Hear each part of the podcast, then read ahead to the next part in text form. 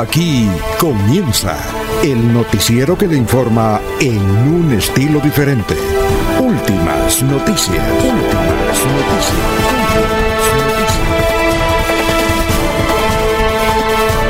La información analizada por los expertos, sin sesgos, explicada con detalles, sin tanta carreta. Últimas noticias por Radio Melodía, también por Facebook y YouTube Radio Melodía. Director Alfonso Pineda Chaparro.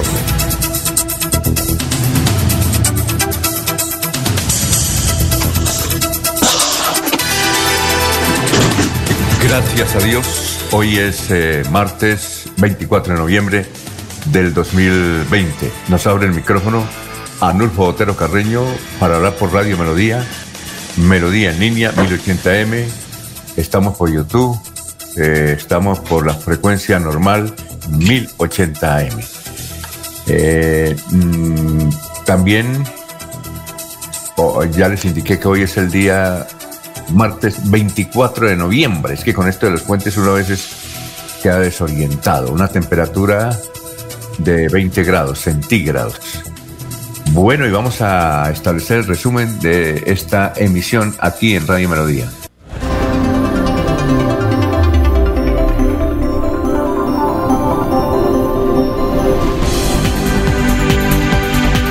Vamos a hablar del ganadero de 82 años eh, un ganadero antioqueño, pero residía entre Bucaramanga y el Cesar, y fue secuestrado en una de sus fincas allá en el departamento del sur de Cesar. Él tenía 80, tiene 82 años, afortunadamente fue liberado, fue rescatado y se encuentra bien de salud, está en estos días para los chequeos normales. Eh, Efraín Londoño, muy conocido en Aguachica. Bien, murió en Bucaramanga el empresario que creó AMI. Esta empresa realmente nació en Bucaramanga hace 30 años, más o menos. Eh, se trata del ingeniero civil Gustavo Vivas Moncada. Tenía 81 años de edad. Mm, él eh, es natural de Cúcuta, pero desarrolló su actividad profesional en Bucaramanga y en Venezuela. En Venezuela conoció a su actual esposa, y entre los dos eh, hicieron muchas actividades, entre ellas en crear esta organización AME, que son auxilios eh, a domicilio y eh, ya tiene en todo Colombia. Es la, es la líder de esta actividad en todo Colombia. AME. Inicialmente inició en Bucaramanga, luego en Medellín, y poco, en Cúcuta y poco a poco se fue desarrollando. AME, es la asistencia médica en caso de emergencias a la casa de los que adquieren AME. El ingeniero civil Gustavo Vivas Moncada está siendo velado en Servicio Fúnebre San Pedro. Ya tenemos las 5 de la mañana, 6 minutos, 5 y 6 minutos. Eh, ayer el laboratorio Higuera Escalante sacó un comunicado para decir que durante estos días va a aplazar sus actividades porque los hackers están bloqueando sus sistemas electrónicos. No sabemos cuál es la intención de, de bloquear los sistemas electrónicos de esta compañía eh, de paramedicina, que es muy tradicional en la ciudad de Bucaramanga, sobre, todo en el, en el manejo de la sangre. Y desde luego se hacen exámenes de gran factura. Los primeros exámenes de coronavirus que fueron aceptados fueron precisamente los de Higuera Escalante. Pero ya los están haciendo y resulta que, bueno, ya están haciendo todo tipo de exámenes. Sin embargo, en las últimas horas, en un comunicado de la firma Higuera Escalante, señala que por estos días va a suspender el servicio mientras mejora la situación en su parte virtual porque unos hackers se han metido en su estructura. Ya son las 5.07. Con maquinaria de la gobernación de Santander se arregló el problema que le habíamos mencionado en el Bajo Río Negro, el rompimiento del dique que afectó sectores como Papayal y Los Chorros. Ya poco a poco se ha ido mejorando la situación y los habitantes están un poquito más tranquilos. Ayer por la mañana un tractomula, un tractocomión, un tractotanque se volcó subiendo al aeropuerto. Bomberos de Girón y la policía de tránsito atendieron la emergencia. Imagínense, transportaba gas inflamable. Tremendo peligro ocurrió. Parece, dice inicialmente una versión de la policía, pero no está confirmada, que por ir mirando el celular eh, se encontró con una curva.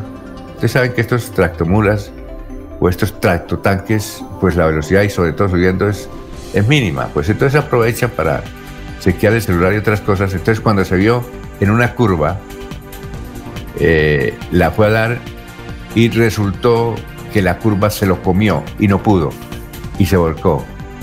No hubo personas humanas afectadas, pero sí el peligro. Imagínense, gases inflamables. Bien, y esta sí es 5 o 9 minutos, estamos en Radio Melodía. Esta sí es eh, curiosa. Un hombre que intentó quemar su casa en Girón, concretamente en el Llanito, un barrio de Girón, pues hombre, la comunidad, cuando él amenazaba que iba a quemar su casa, pues la comunidad llamó a la policía y llegó la policía. Cuando llegó la policía, el hombre se subió al techo. Y entonces un agente de la policía arriesgó también su, su cuerpo y subió al techo. Ya en el techo se puso a forcejar, esto parece una película, con el ciudadano que intentaba quemar la casa en Girón. Debe ser un problema familiar, no sabemos cuál, si es también un esposo adolorido, celoso o desesperado. Eh, este ciudadano se llama Edwin Alexander Cala, de 34 años. Cuando estaban arriba forceando, forzajeando, pues se cayeron al, al piso, al, único piso de la, de la casa. Se cayeron los dos forceando, como en las películas. Sí. Eh, el, Edwin Alexander tenía un puñal, un cuchillo, y cuando eh, cayeron, pues eh, el policía, para, para evitar ser agredido, porque estaba muy furioso con el cuchillo, pues le disparó. Eh, y, a pesar de que disparó, seguía, seguía, seguía. En todo caso, dicen que Edwin Alessandro Cala murió por tres, por tres disparos. La policía, desde luego, dice que va a investigar, pero hay videos sobre esta acción. No sabemos por qué no nos han publicado, pero hay videos que fue tomado pues, inclusive por la misma policía. Son las 5 de la mañana, 10 minutos. Parece que sí, ya se reabre lo que muchos querían, el cine. Eh, una de las principales compañías es Cinemar. Reabre sus puertas en, en el área metropolitana, con todos los protocolos de bioseguridad. Los teatros de Cinemar en Colombia eh, y en Bucaramanga y en el área, recuerdo yo, por ejemplo, entiendo que Cinemar está en Acrópolis, me parece, está en Cañaveral, eh, sí, no sé, bueno, pero tenemos que los oyentes nos recuerden en qué sitios está Cinemar. Pues sí, se reabren con todas las normas de bioseguridad. bioseguridad. Son las 5 de la mañana, 11 minutos. Eh, a nivel nacional, eh, tenemos noticias como que el Congreso hundió reforma que congelaba los sueldos de los congresistas. Esto es una noticia cualquier intento de modificar los sueldos de los congresistas, de reducirlos. Claro que cuando hay proyectos para aumentarlos, ahí pasan rápido, pero este que congelaba los sueldos de los congresistas, pues no, no se hundió, no sufrió efecto. Otra noticia a nivel nacional es lo que ocurre con los, la situación en el departamento del Cauca. Eh, en el solo departamento del Cauca, este año han asesinado 58 líderes. Ayer alguien hacía, alguien del gobierno del doctor Iván Duque hacía una reflexión en el sentido de que ¿por qué están matando tantos líderes? Pues bien, porque en el Cauca, en el por ahí escucho a Laurencio, Pila Laurencio, silencio, Laurencio, en el eh, departamento del Cauca eh, eso era antes dominado por la FARC y el ELN. Pues bien, ahora la FARC pues se movilizó y las disidencias no están por ahí tan fuertes como antes. sacaron a los del Ejército de Liberación Nacional y quedaron los bandas criminales, por ejemplo, lideradas por eh, los del Golfo, la banda del Golfo. ¿Sí? Esa bandita pues comenzó a matar y esos 58 líderes que han matado en el departamento del Cauca, todos son del Ejército de Liberación Nacional, que apoyaban al Ejército de Liberación Nacional. el funcionario del gobierno nacional decía por qué había tantos muertos ahora. Porque es que las bandas criminales, esas no hacen una preinvestigación, no le hacen inteligencia, como dicen las Fuerzas Armadas, y lo van matando de una. Y, sacaron a los del Ejército de Liberación Nacional y ellos son los que, dominan. Eh, y además, un, un, funcionario del Ministerio de Defensa dice que cuando van a hacer un operativo en el departamento del Cauca, sobre todo en el norte, la misma población rechaza a los militares, los rechaza, les hacen bulla, porque el 80% de la población vive de la coca, que da mucho más plata. Entonces la misma población apoya a las bandas criminales y saca al, ejército. No sé si esa explicación será válida, pero eso la dio un funcionario del Ministerio de, de Defensa. Son las 5 de la mañana, 14 minutos. A nivel internacional, a nivel internacional eh, tenemos que ya en Estados Unidos, a partir del 11 de diciembre, comienzan, de este 11 de diciembre, comienzan a colocar las vacunas contra el coronavirus. A partir del 11 de diciembre en Estados Unidos. Falta saber en qué otras eh, naciones se comenzará a aplicar la vacuna ya oficialmente contra el coronavirus. 11 de diciembre. La otra noticia internacional es que el, en, diciembre, creo que el 6 de diciembre hay elecciones eh, en el, vecino país de Venezuela.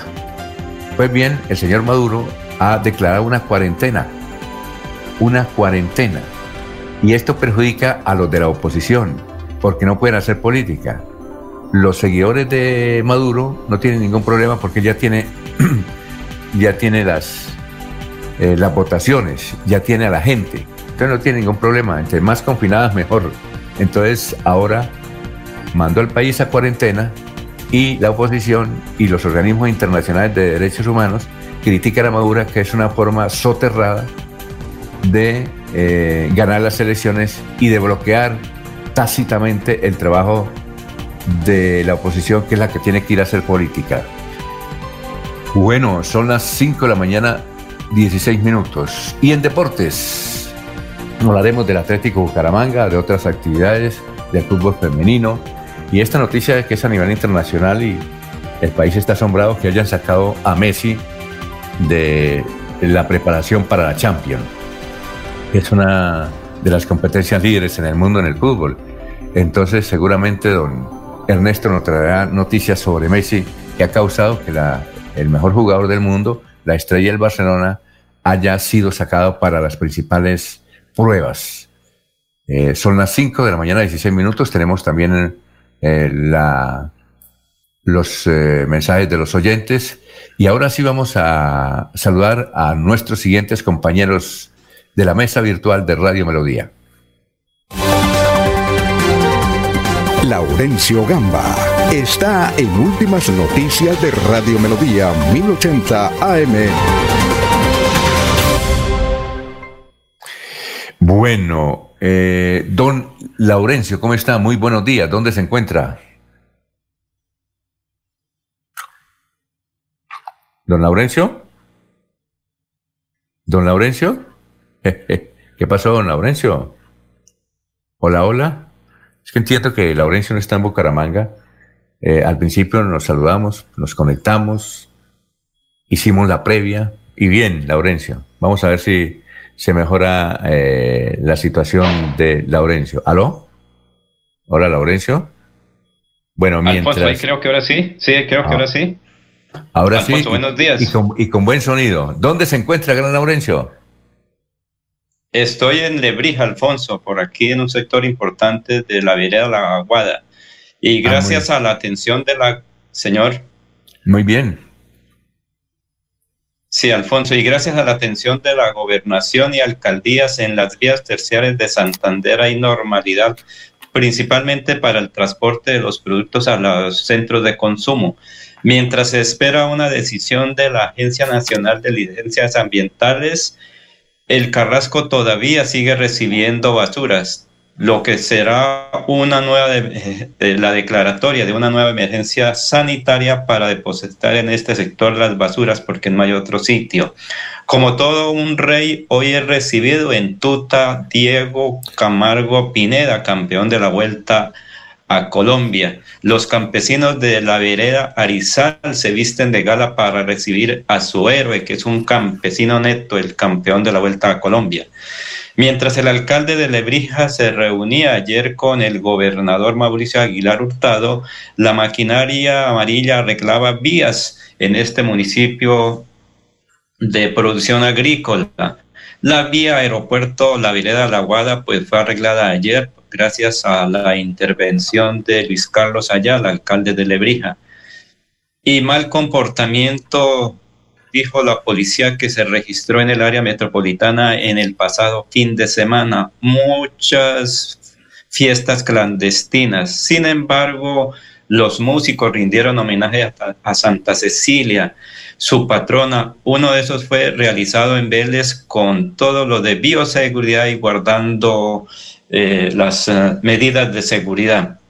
Evangelina Pineda Merchán, habitante de Barranca Bermeja, agradece al gobernador de Santander por los programas al campo, particularmente a la mujer. Precisamente ella pues, nos habla sobre estas situaciones, mejoramiento del sector rural por parte de la gobernación de Santander. Yo me llamo Evangelina Pineda Merchán. Ay, no, muy bueno, muy bonito. Le cuento que eso me dio mucha alegría porque tienen apoyo para la juventud, sí es muy bueno. Quieren apoyarlas para los trabajos, para que trabajen de su cuenta, para que se liberen de no sean apegadas al hombre. Me gusta esa idea.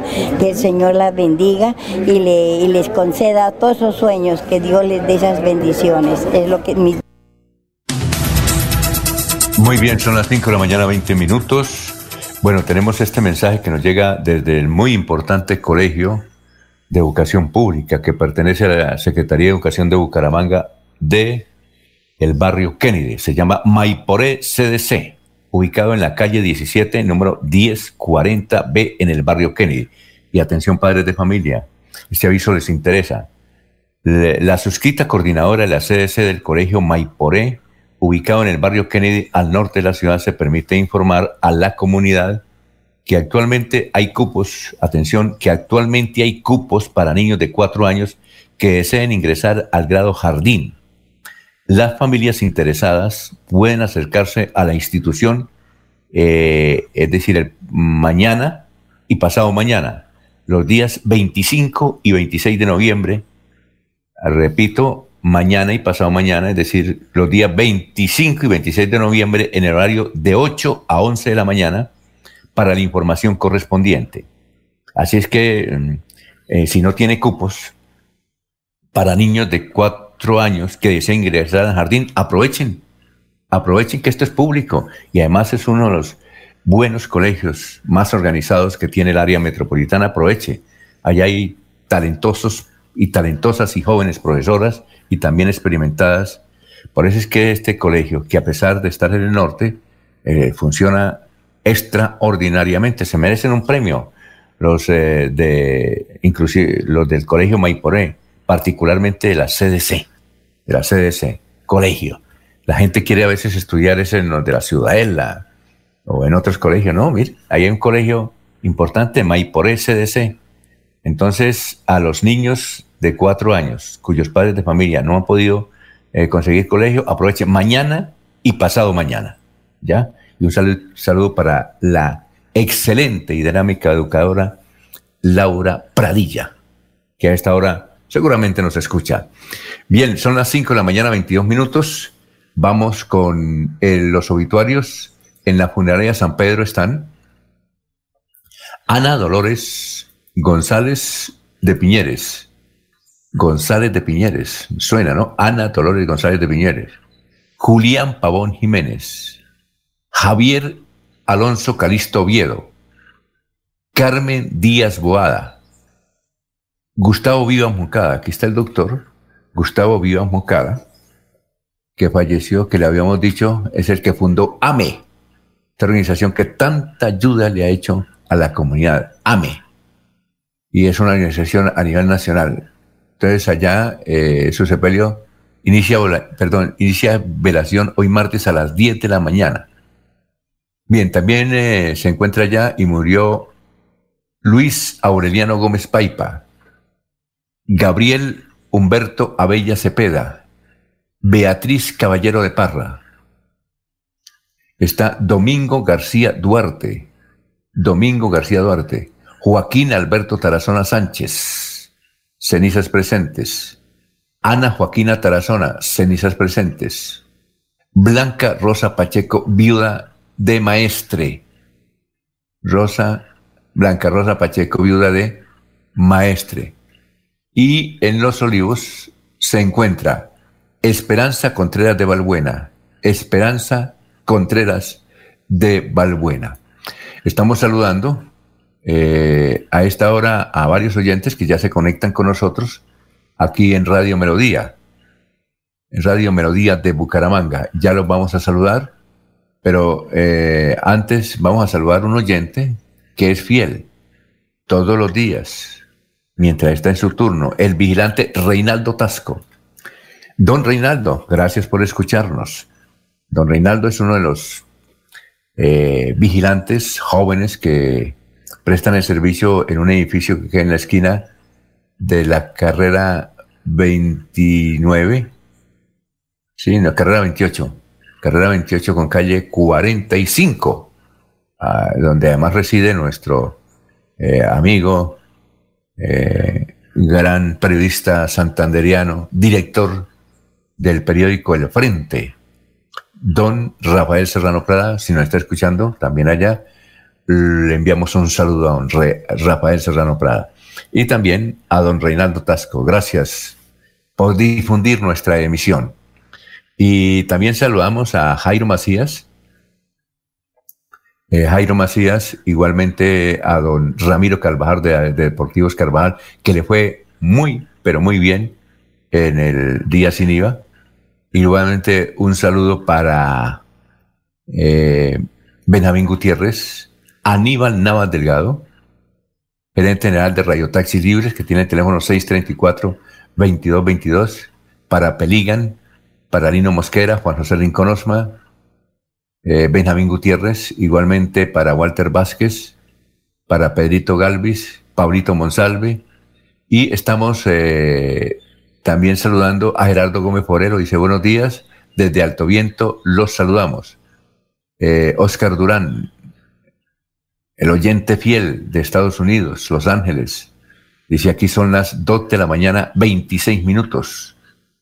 2 de la mañana, 26 minutos. Son tres horitas que le, llevamos. Dice, buenos días, señores de Radio Melodía, desde Vallejo, California. Y también nos saludas López López. Un gran saludo para López López. Eh, muy bien para muchos alcaldes, entre ellos el alcalde de Molagavita. ¿Sabe usted, don Laurencio, cómo se llama el alcalde de Molagavita? ¿O no? ¿Y sabe, dónde queda Molagavita, Laurencio? ¿Ah? Oye, Laurencio se va, se va, se va por pedazos. Eh, pues eh, el alcalde de Molagavita, joven alcalde de Molagavita, envía un video donde da a conocer una situación que se, le, que se registró ayer, donde también el invierno está perjudicando a este municipio de García Rovira. ¿Está Laurencio o se fue? Ah, se fue Laurencio, ahí se va a acomodar mejor los instrumentos. Entonces más adelante vamos a, sacar al alcalde de Molagavita, a quien saludamos. Eh, también nos informa la Universidad Santo Tomás en este comunicado, que no lo eh, incluimos en el resumen de las noticias, pero el comunicado es muy importante. Parece que es la primera universidad que empezó las clases presenciales.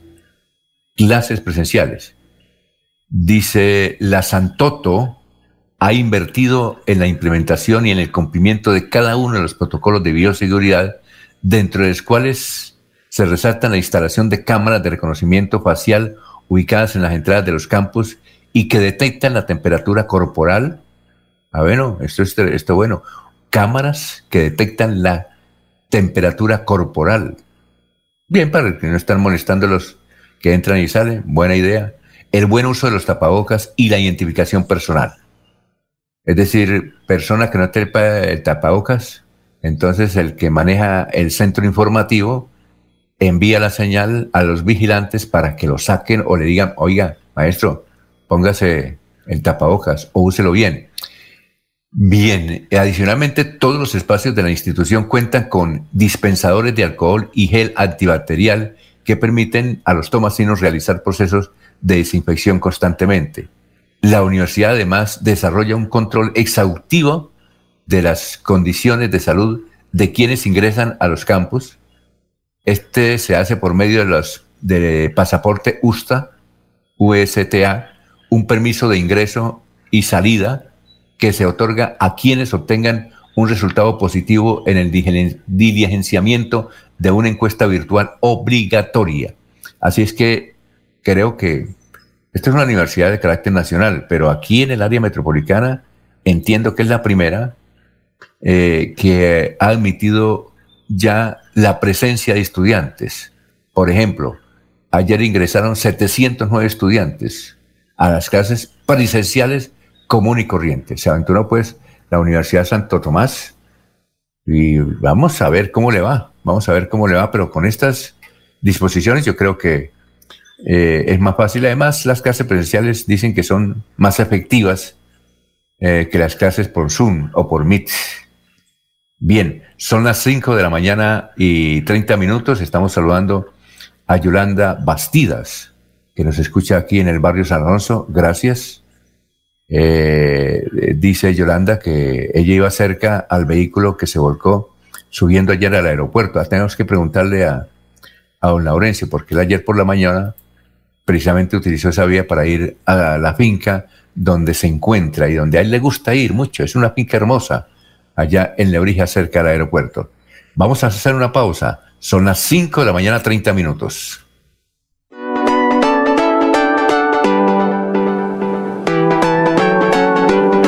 Melodía, Melodía, Radio Sin Fronteras. Escúchenos en cualquier lugar del mundo. Melodíaenlínea.com es nuestra página web. Melodíaenlínea.com. Señal para todo el mundo. Señal para todo el mundo. Radio sin límites. Radio sin fronteras. Radio Melodía, la que manda en sintonía. IDESAN fomenta y financia el desarrollo sostenible, económico, social y cultural de la región, con la gestión integral de proyectos, capacitaciones, asesorías técnicas al sector público y privado y la ejecución de programas y proyectos de inversión social. Contribuimos al progreso y desarrollo de nuestro departamento. Somos IDESAN, siempre Santander. Casa Herrera, el placer de invertir en la bella Mesa de los Santos. Preventa exclusiva para clientes sin comesa del 15 al 30 de noviembre. Más información al 301-643-0011. 301-643-0011. Queremos que disfrutes de un servicio de energía confiable y de calidad. Por eso, trabajamos en el mantenimiento de la infraestructura eléctrica. Para que estés informado oportunamente de las fechas y horarios, síguenos en nuestras redes sociales o consulta toda la información en www.esa.com.co. ESA, Grupo EPM, Vigilado Superservicios. Cada día trabajamos para estar cerca de ti. Te brindamos soluciones para un mejor vivir. Cajasal somos familia, desarrollo y bienestar. Cada día más cerca para llegar más lejos. Con Cajasal. Supersubsidio. Nos trasladamos. A partir del 9 de noviembre, la oficina de pasaportes atenderá en sus nuevas instalaciones, ubicadas en la calle 52, número 3527. Para más información, comunícate a nuestras líneas de atención 691-0880, opción 1, correo electrónico pasaportes@santander.gov.co. Gobernación de Santander. Siempre Santander. se va la noche y llega últimas noticias. Todos los días, desde las 5 de la mañana, empezar el día bien informado y con entusiasmo.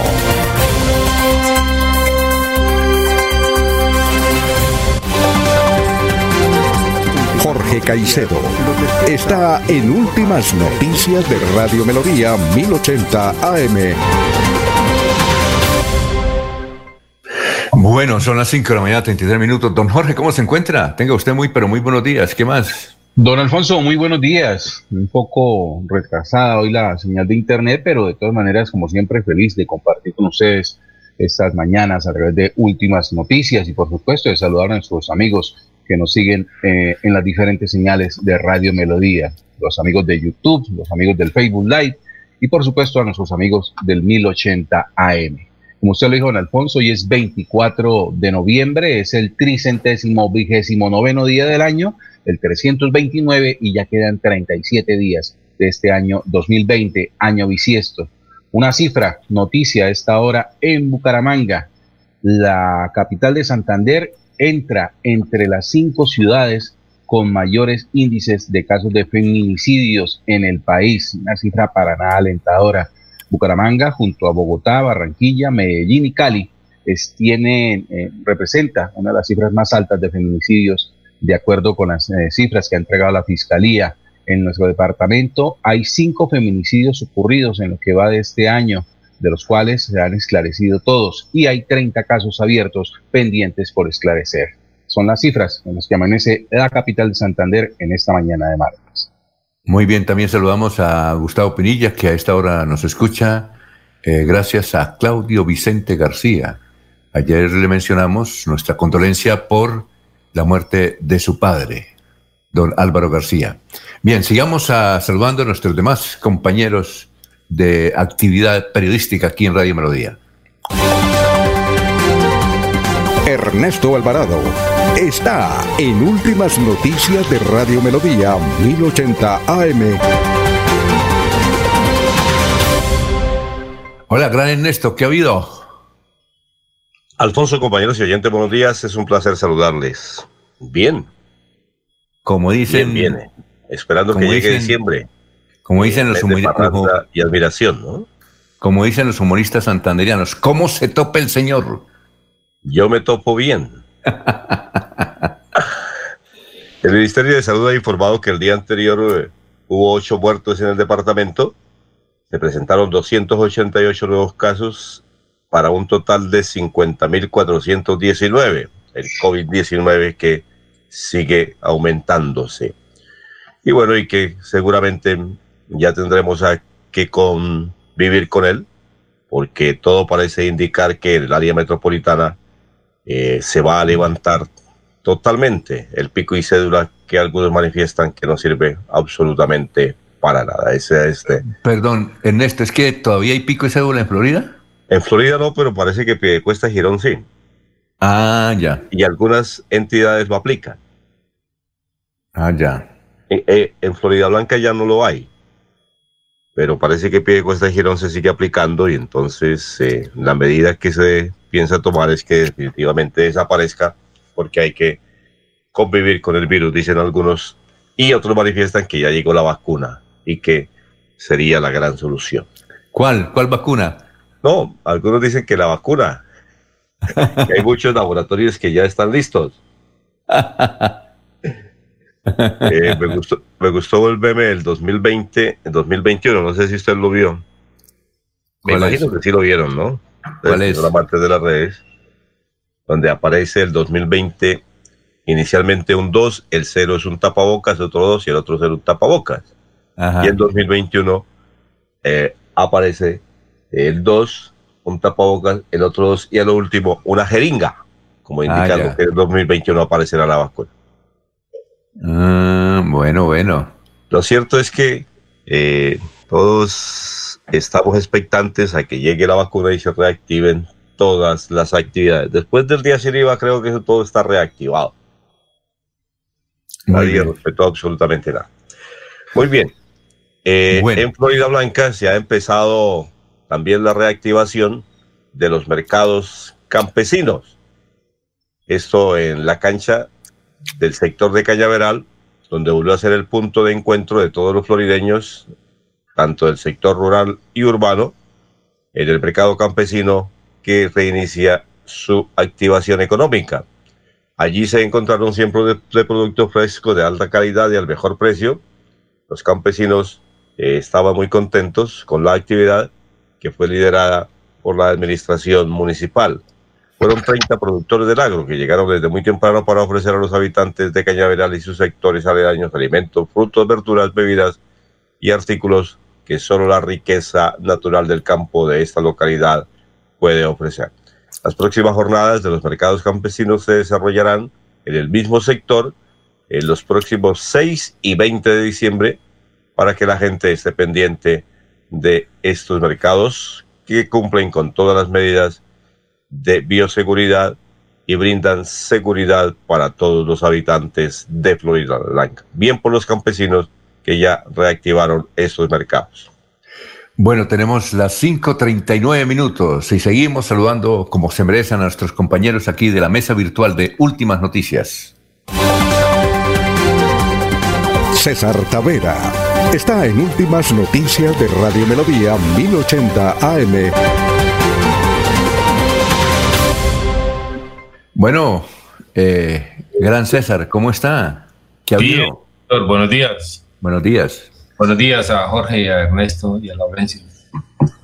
Y a Julio Enrique que está por ahí pendiente de las cosas. Claro, él está en este momento con el radio ubicado cerca a su oreja, allá en las piscinas olímpicas, eh, próximo a tener el turno de piscina.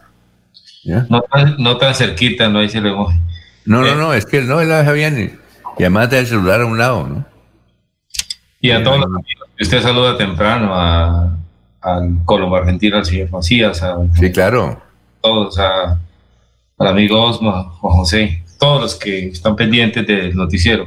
Y a los Es que ayer, ayer iba, iba caminando por la carrera 28 con calle 45 y a pesar de que uno va disfrazado, ¿no?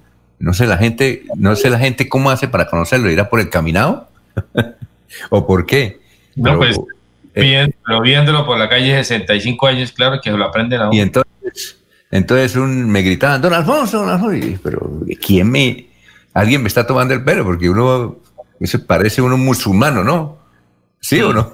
Cierto. O, estu- o estudiante de astrología o algo por el estilo.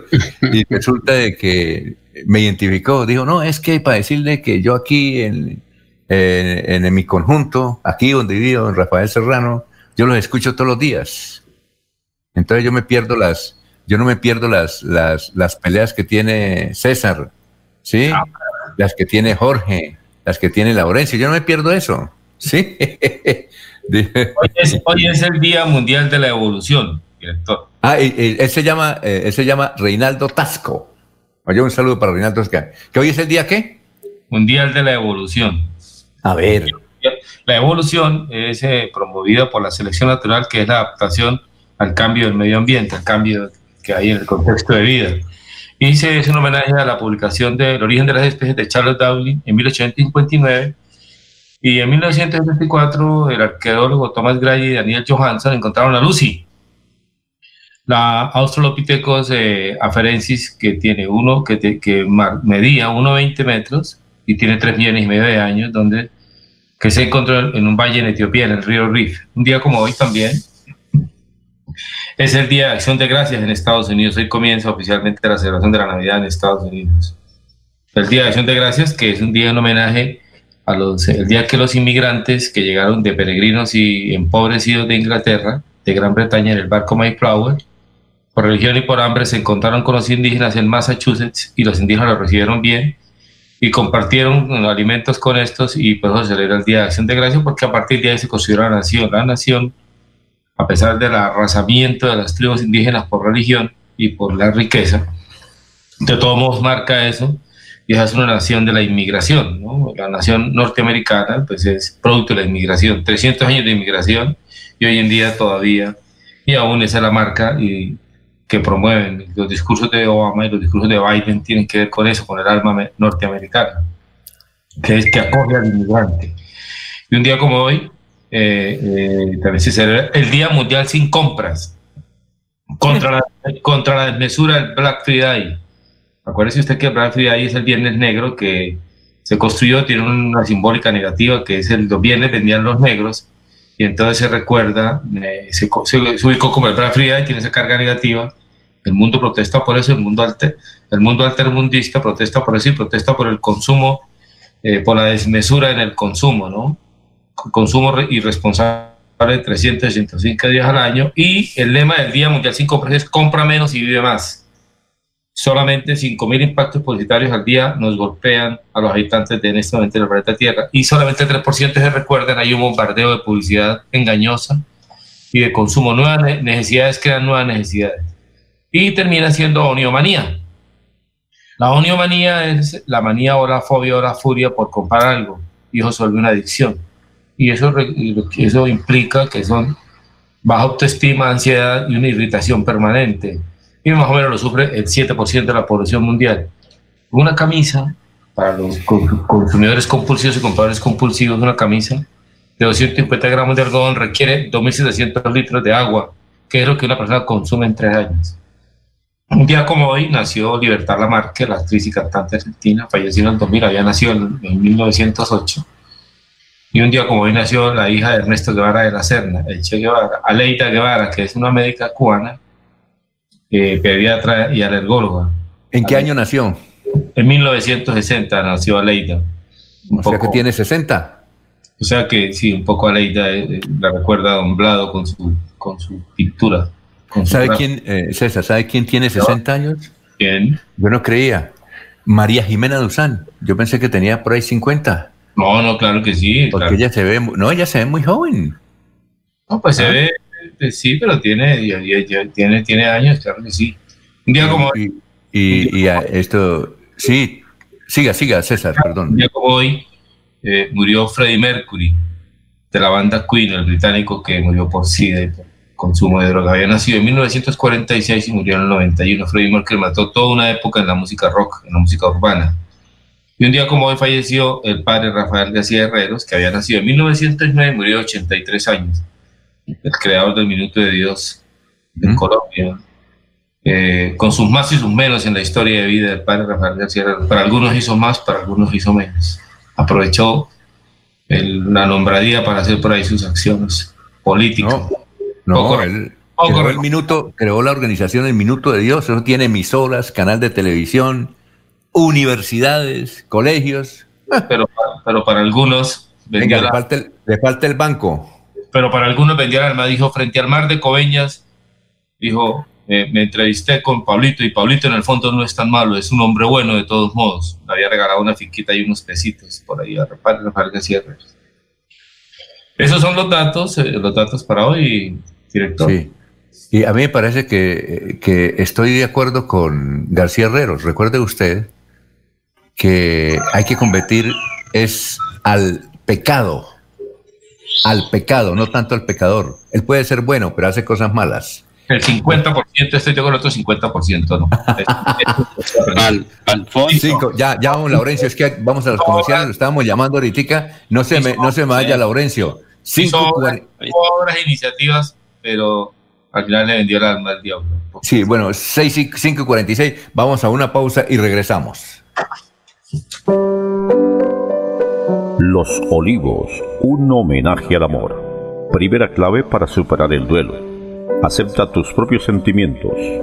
Lo mejor es darle la posibilidad de atravesar sentimientos como negación, tristeza, frustración, ansiedad, vacío, miedo en tu duelo estamos ahí.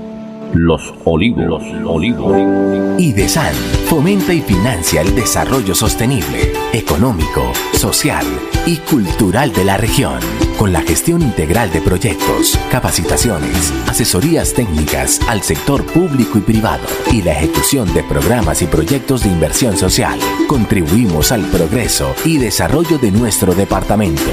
Somos IDESAN, siempre Santander.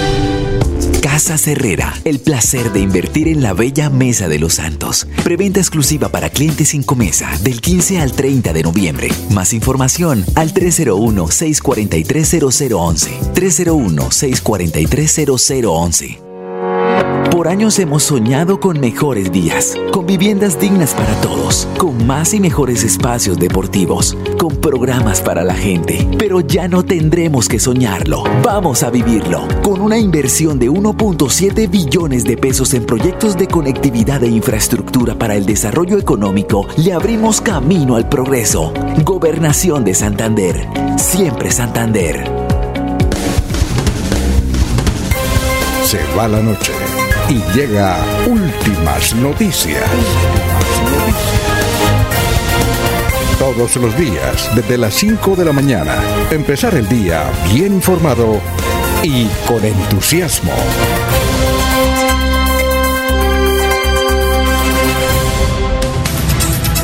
Son las 5 de la mañana, 48 minutos. ¿Qué me decía don Laurencio? Alfonso, que el padre García Herreros estuvo mucho tiempo en la Fundación Comunidad del Camino en Barbosa City, ahí lo conocí, con él compartí varios hechos.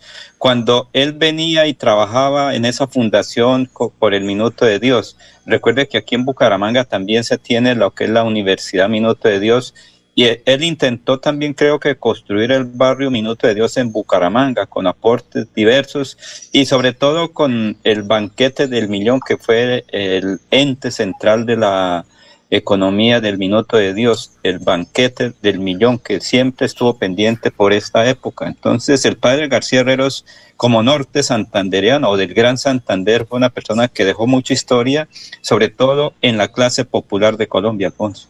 Muy bien, son las 5.49. Bueno, vamos con el señor alcalde de Molagavita. Sí conoce Molagavita, ¿no, Laurencio? Molagavita, eso es en García Rovira.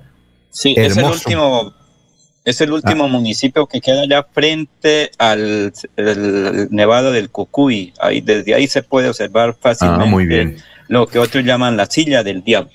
Pues el joven alcalde de Molagavita, Jesús Alexis Barajas, Barajas, envió este video eh, al principio está un poquito mal el audio, pero luego se arregla. Jesús Alexis Baraja Baraja, que creo que lo grabó cerca de uno de los quebradas o ríos que pasa por Molagaita. Bien, eh, vamos a escucharlo y a verlo, porque él también pasa por una situación difícil con el invierno. Escuchémoslo. Mi nombre es Jesús Alexis Barajas, alcalde del municipio de Molagavita. Hoy la ola invernal nos ha dejado grandes afectaciones a nuestro municipio tengo el 80% de las vías totalmente destrozadas. Tengo derrumbes en la totalidad de todas las vías de, terciarias del municipio. En estos momentos el municipio se encuentra incomunicado con el casco urbano. Hay aproximadamente más de 3.000 personas comunicadas con el casco urbano y con los, los municipios vecinos.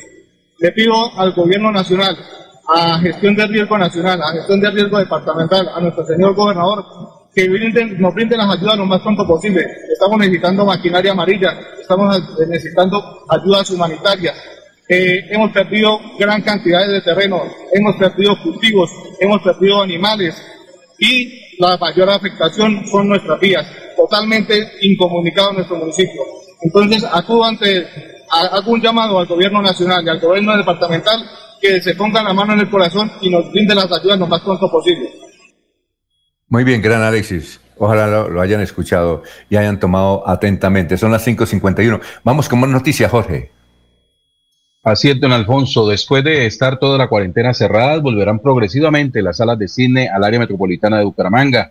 Tras conocer los ajustes a los protocolos de, de seguridad, Cinemark, Cinemax, Promotional, Royal Films y Cinepolis podrán iniciar sus operaciones en todo el país. Para el caso de la capital santanderiana, el gerente del centro comercial Megamall explicó que Cinemark dará reapertura a más tardar el 3 de diciembre, luego que sean aprobados los protocolos por la alcaldía de Bucaramanga.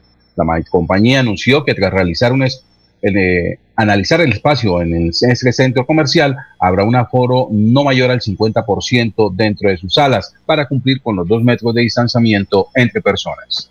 Muy bien, eh, Ernesto, lo escuchamos, son las 5.52.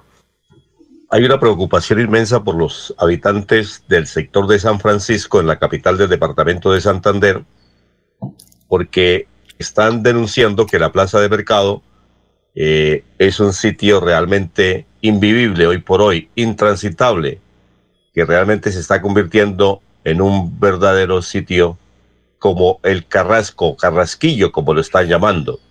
Eh, dicen que al lugar está lleno de basuras, genera una imagen realmente impresionante y por eso ha aparecido eh, muchas moscas, insectos y aves carroñeras. Están pidiendo a las autoridades que les ayuden para que se recojan las basuras a tiempo y no causar inconvenientes. Es importante que se solucione el problema porque son muchas las familias afectadas, dicen los habitantes que están cerca de la plaza de mercado San Francisco en Bucaramanga. Bueno, un saludo, que nos escucha a esta hora también. Eh, Juan, Carlos, Juan Carlos Morales Ballesteros. Juan Carlos Morales Ballesteros, creo que reside, Juan Carlos, si usted me lo puede decir ahora, reside en Orlando. básicamente no en Miami, sino un poquito más allá, Orlando. Así es que, eh, Juan Carlos, reciba un saludo de parte nuestra también y gracias por la sintonía. A ver, don Laurencio. El hijo, de Roberto Morales, ¿no? Sí, claro. Sí, gracias. ¿Qué iba a decir, don eh, Laurencio? Alfonso, el coronel Rodrigo Álvarez Triana, comandante operativo de la MEBU, balance de fin de semana. Él dice que hubo mal comportamiento durante este pasado fin de semana entre los habitantes del área metropolitana. Muchos comparendos, muchas fiestas clandestinas violando la normativa. Precisamente aquí está este informe del comandante operativo de la policía de Bucaramanga. Un fin de semana bastante complejo en materia de convivencia y seguridad ciudadana, marcado por la ingesta de bebidas embriagantes y la intolerancia social, de lo cual se recibieron alrededor de 24 mil llamadas que entraron a nuestro CAD y se atendieron 1.100 casos eh, de riña, con un aumento del 14% comparando, comparado con el año anterior. De esta manera, y gracias a, los diferentes planes y a la oportuna reacción e intervención de nuestras eh, patrullas de vigilancia, se lograron atender eh, los diferentes requerimientos ciudadanos. Por otra parte, gracias a los diferentes planes operativos, se logró un total de 58 capturas por diversos delitos, de los cuales se resaltan que 13 personas fueron capturadas por el delito de hurto y recuperación de elementos. Igualmente se sacaron del escenario delictivo seis armas de fuego. Asimismo, se impusieron 519 comparendos por comportamientos contrarios a la convivencia, de los cuales 215 corresponden al porte de armas cortopunzante. A través de los diferentes controles hemos evidenciado que muchos de los establecimientos comerciales vienen migrando y complementando su razón comercial para la venta de bebidas eh, embriagantes. Resultado de ello, se identificaron nueve establecimientos que violaban los horarios y el no cumplimiento de los protocolos de bioseguridad. Es de resaltar que en uno de estos establecimientos comerciales se encontraron 34 personas, de las cuales 22 de ellas corresponden a 22 mujeres de nacionalidad extranjera. Establecimiento comercial que fue objeto de orden de comparendo y cierre temporal de la actividad comercial. En materia de movilidad se impusieron 408 comparendos por infringir la norma de tránsito, de los cuales 10 fueron por estado de embriaguez y se realizaron 74 inmovilizaciones entre vehículos y motocicletas. Con un saldo lamentable igualmente de 18 personas lesionadas y 3 personas fallecidas. Tuvimos un balance lamentable este fin de semana con 4 hechos de homicidios por motivos de intolerancia social, ingesta de bebidas embriagantes y consumo de sustancias estupefacientes. Pero gracias a la oportuna reacción de nuestras patrullas de vigilancia y al control de nuestras patrullas de investigación criminal, se logró la captura de dos personas, los cuales están vinculados a estos hechos. Uno de estos hechos tuvo lugar en el sector norte de la ciudad de Bucaramanga relacionado con hechos de intolerancia social. El otro hecho se generó en el municipio de Girón en el marco de un procedimiento policial donde perdió la vida un ciudadano quien momentos antes esta persona había causado el incendio de un domicilio y asimismo atacó la integridad física de uno de nuestros funcionarios policiales. Los hechos en este momento son materia de investigación.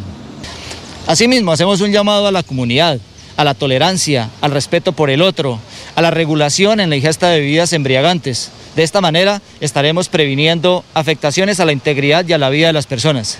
Frente a estos hechos, eh, la Policía Nacional adelantará una serie de reuniones con las administraciones municipales del área metropolitana con el fin de articular mejores esfuerzos en torno a la prevención y el control del delito.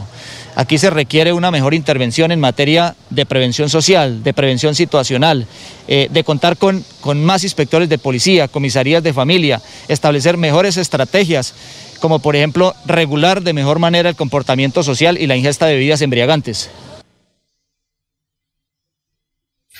Muy bien, son las 5 de la mañana, 58 minutos. Estamos en Radio Melodía. Eh, como todos, como todos eh, saben, a partir del 11 de diciembre ya oficialmente empieza eh, la vacunación general en los Estados Unidos. CNN publicó anoche una encuesta casi mundial donde le preguntan a la gente, ¿usted se vacunaría? Y estos son los resultados. En la India el 85% sí, en Corea del Sur el 84%, en el Brasil 88%, en Australia 88%, Reino Unido 85%, Canadá 76%, México 78%, Alemania 67%, uy, bajito, Japón, 75%, Suráfrica, 64%, Italia, 67%, España, 72%, Estados Unidos, muy bajito, 67%, Francia, 59% también, muy bajito. Eh, eh, el total es que el 77%, no está Colombia. Yo poniendo el cuidado a Colombia y no aparece Colombia. Y eh, el total el promedio es que el 77% de la población se va a aplicar la vacuna del coronavirus. Y eh, resaltando en esta información, donde hicieron muchos programas, porque hicieron muchos programas, entonces eh, en el día de ayer, el 11 de diciembre, don César, empieza la vacunación en Estados Unidos. ¿Será que en Colombia este año podremos vacunarnos o no? ¿Será o no será? De pronto no. ¿Usted qué opina? Yo creo, que ¿Ah? no, yo creo que no se alcanza. Yo creo que no alcanza porque eso se demora, ¿no? Se demora. Muy bien, son las seis de la mañana. Alfonso, son unos, unos tres meses por lo menos para a partir de ahora en Colombia, mientras que la compran, la traen, la fabrican, porque en Estados Unidos tienen la fábrica, aquí no la tenemos. sí, lo que pasa es no tanto por el traslado, sino por el pedido. Eso es, imagínense, comienzan a pedirlo. Bueno, son las 6 de la mañana eh, y más adelante, allá ya está conectado un pionero que se va a convertir en un pionero del turismo internacional, es santanderiano. Más adelante, Oscar, Oscar se trata de Oscar Castro. Eh, mm, él generalmente se la pasa en, en, el mundo. Uno a veces lo llama, no, es que estoy aquí en, en Inglaterra, no, es que estoy aquí en Estados Unidos, la pasa no sé en qué parte está, ahorita le vamos a preguntar desde dónde se conecta. Oscar, un momentico, vamos a una pausa nacional e internacional y regresamos con usted. Son las seis de la mañana, un minuto. Aquí Bucaramanga, la bella capital de Santander. Transmite Radio Melodía, Estación Colombiana, HJMH. 1080 kilociclos, 10.000 vatios de potencia en antena, para todo el oriente colombiano. Cadena Melodía, la radio líder de Colombia.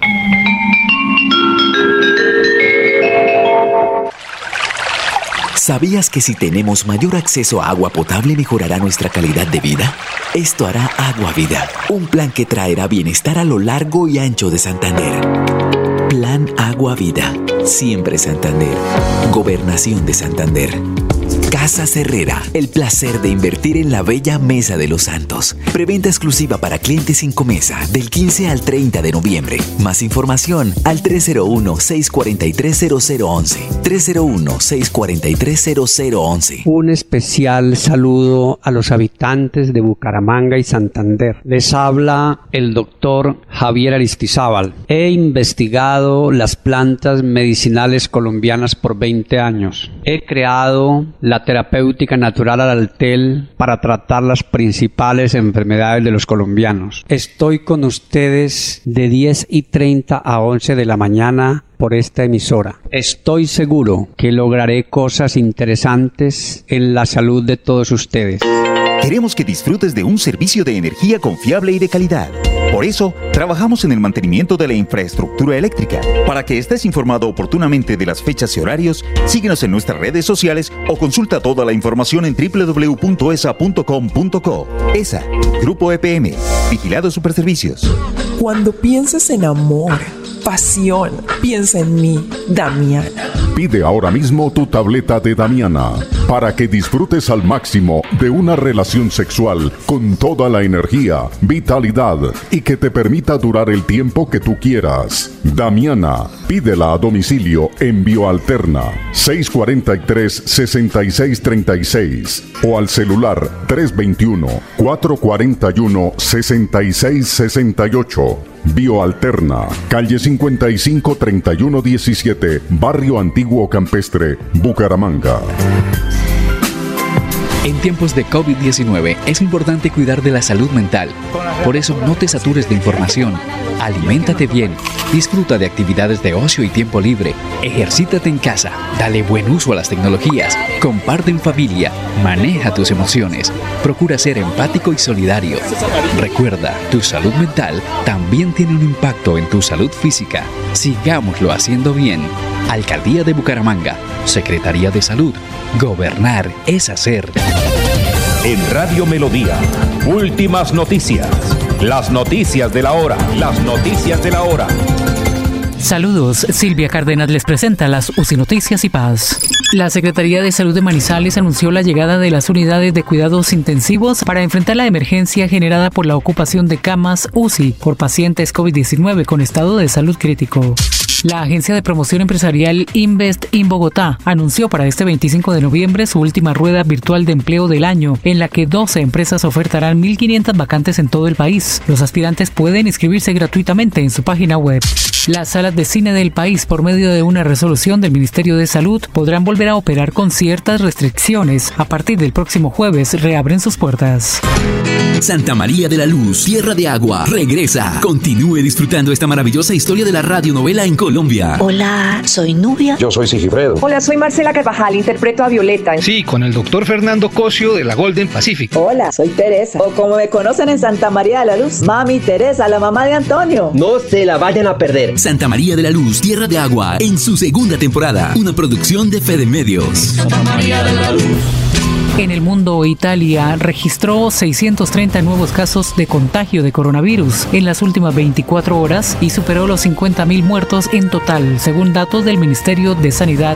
El entrenador del Barcelona, Ronald Koeman, y otros entrenadores protestaron por el apretado calendario futbolístico europeo y decidió dar descanso a Lionel Messi para el partido de Champions de este martes. Esta segunda temporada de lluvia se extenderá hasta diciembre. Por eso, permanece alerta. Ten una linterna y un silbato a la mano. Y en caso de emergencia, comunícate a cualquiera de nuestras líneas de atención. 132, Cruz Roja. 144, Defensa Civil. 119, Bomberos. 123, Policía Nacional. Actuemos con precaución. Gobernación de Santander. Siempre Santander. Se va la noche y llega últimas noticias. Todos los días, desde las 5 de la mañana, empezar el día bien informado y con entusiasmo.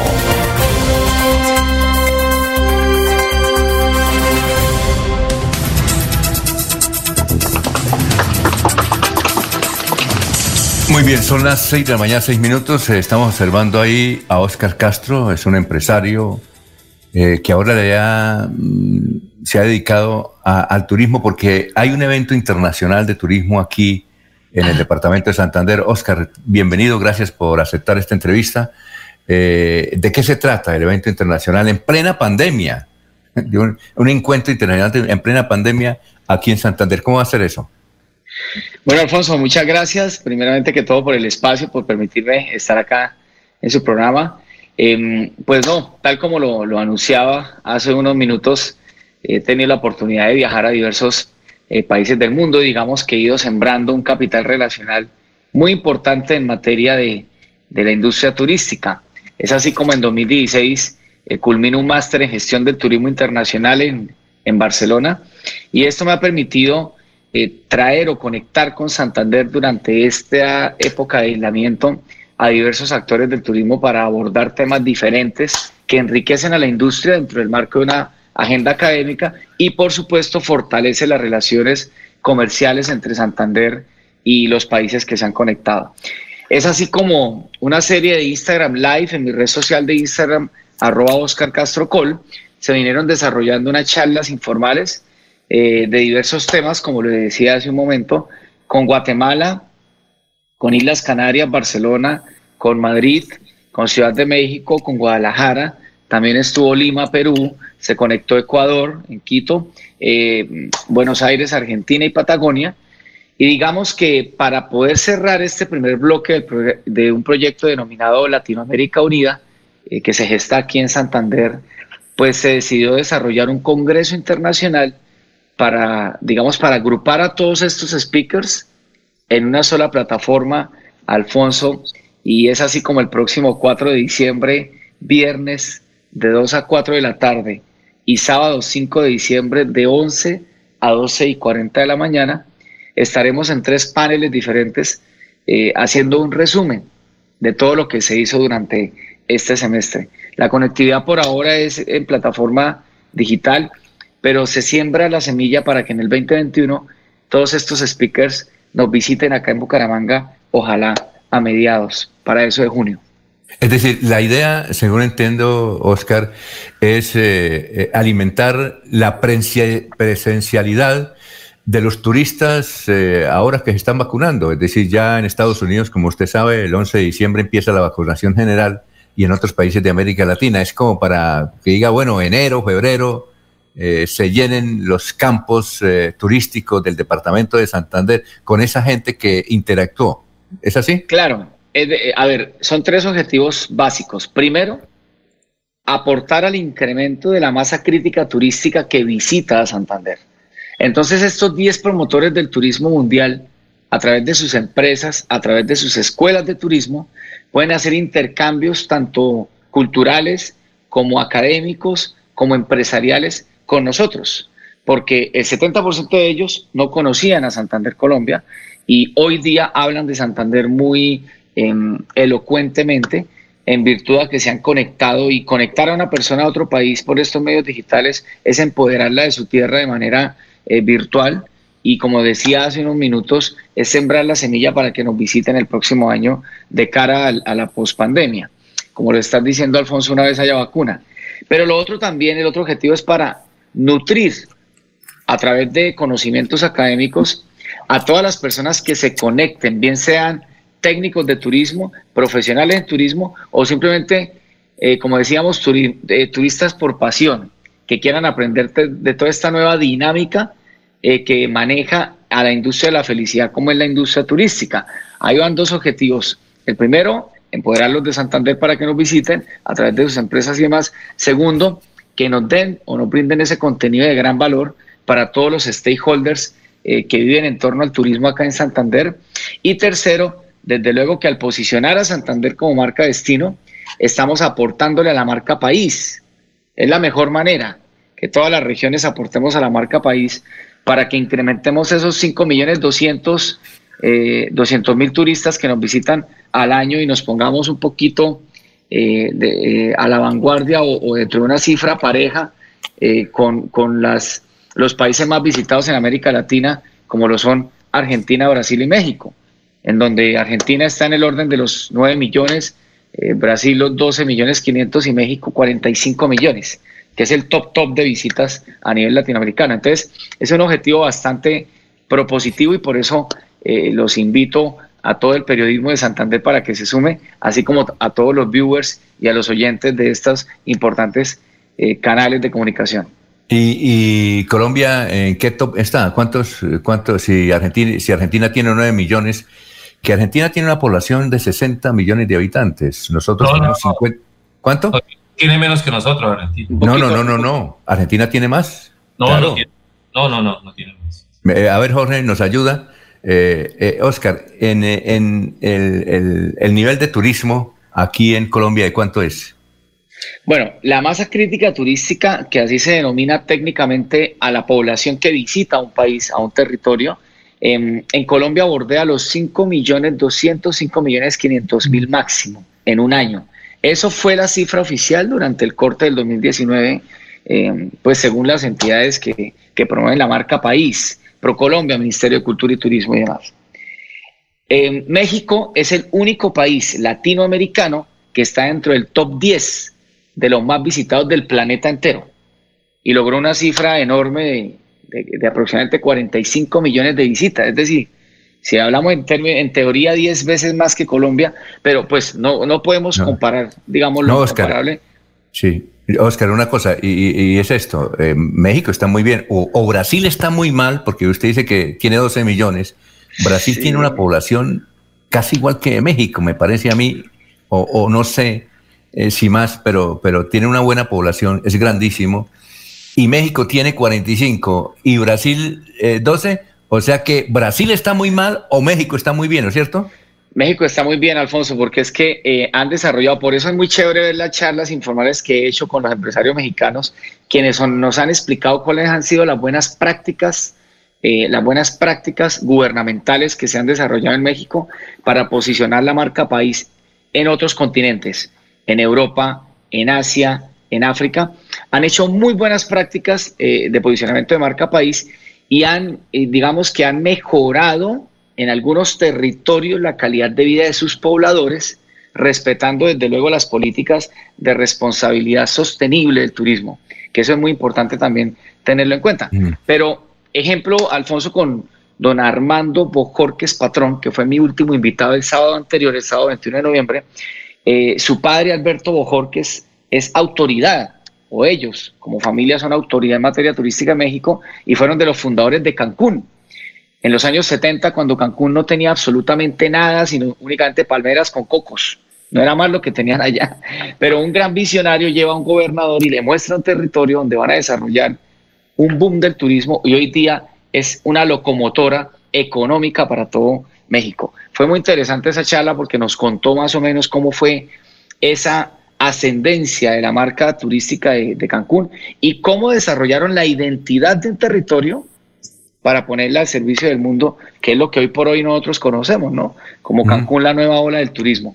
Pero, pero bueno, digamos que son muchas Muchas prácticas las que hicieron Alfonso eh, y a todos los invitados eh, para que hoy por hoy México esté bordeando los 45 millones de, visitantes internacionales. De verdad es una práctica muy interesante que vale la pena conocerla en el Congreso.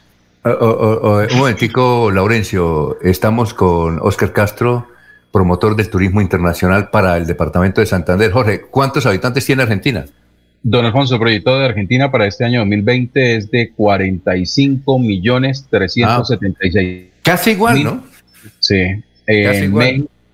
En la población de Brasil está estimada en 211 millones de personas y en México eh, para este año 2020 se prevé una población de 127 millones de personas. Bueno, vamos a darle la... ¿Usted dónde está, Oscar? ¿En qué país? ¿Está en Colombia? Porque le iba a decir, eh, o está en México. ¿En dónde está? no, actualmente en Bucaramanga, ah, Santander, Colombia. Bien, perfecto. Entonces, era que le iba a dar el cambio a Laurencio Gamba, que está en Lebrija, en una finca. Él, él, va, él va mucho a Cancún. Él va a Lebrija, mm, Barbosa, Santander y Cancún. A ver, Laurencio, ¿cuál es la pregunta? Eh, buen día, Oscar. Precisamente cómo traer esas experiencias a Santander cuando se habla que hay que recuperar el turismo después de la pandemia, porque actualmente no tenemos turismo. Usted bien lo explicaba, cómo poner en práctica todo eso para que la gente del exterior venga a Barbosa, a Barichara, a Alebrija, a Tona, arriba a Berlín o que vaya también a Sotonorte. Laurencio, muy buenos días, muchas gracias. Eh, precisamente la idea de conectar a todos estos actores del turismo mundial es para que comparemos algunas prácticas importantísimas que han hecho en la articulación sector público y privado y que hoy por hoy reflejan esas cifras de visitantes, ¿sí? Desde luego respetando la identidad de los territorios. Hace un momento que, nos, decían eh, las cifras, eh, la población, fíjense que Argentina tiene una población casi que inferior a Colombia, por ejemplo, ¿cierto? Y lo mismo España. España es un país que, para los que no saben, tiene una población inferior a los 50 millones de habitantes. Pero las cifras turísticas eh, son, eh, tangencialmente diferentes a las de Colombia, por ejemplo. Tenemos eh, una población similar de 48, 49 millones de habitantes versus una España de 49, 47 millones de habitantes, está en ese, en ese intervalo, pero con una visita turística de 82 millones de personas en un año versus 5 millones 200 de Colombia. Es decir, yo hago esta comparación es para aterrizar las cifras de los que de repente no, no conocen y es importante que lo, que lo sepan. ¿sí? España 82 millones de visitantes, Colombia 5 millones 200 y hablábamos de una Argentina de 7 a 8 millones al año. Bueno, ¿qué quiero decir con esto? Que es muy importante este tipo de congresos porque cuando se, cuando se vinculan o se conectan con Santander, actores que han ayudado a, a que ese desarrollo turístico sea tan impactante en países como España, sí que recibe 82 millones en un año, pues que nos cuenten cómo hicieron con Tarragona, con Girona, con Figueres, con algunos de los municipios que tienen allá y que casi que no tienen la misma riqueza cultural, histórica y de pueblos eh, patrimonio como la tenemos, por ejemplo, en Santander. ¿Y qué quiero decir con eso? Que acá tenemos todo por hacer. En uno de los live, eh, Jordi Blanche, desde Islas Canarias, que fue uno de esos culpables para que hoy día España reciba esa masa crítica tan impactante, él nos decía eh, Santander lo tiene todo y lo tiene todo por explotar. Acá apenas estamos empezando a desarrollar el turismo. Es decir, la cantidad de producto turístico que nos falta empaquetar es monumental. Hay todas las oportunidades para los 87 pueblos de Santander, habidas y por haber. Lo único es que necesitamos desarrollar un plan de marketing agresivo de venta de la marca destino en el exterior, que eso sí no lo tenemos promotores, influenciadores, los mismos estudiantes, empoderarlos cada vez que salgan del territorio santanderiano para que se vuelvan un embajador más.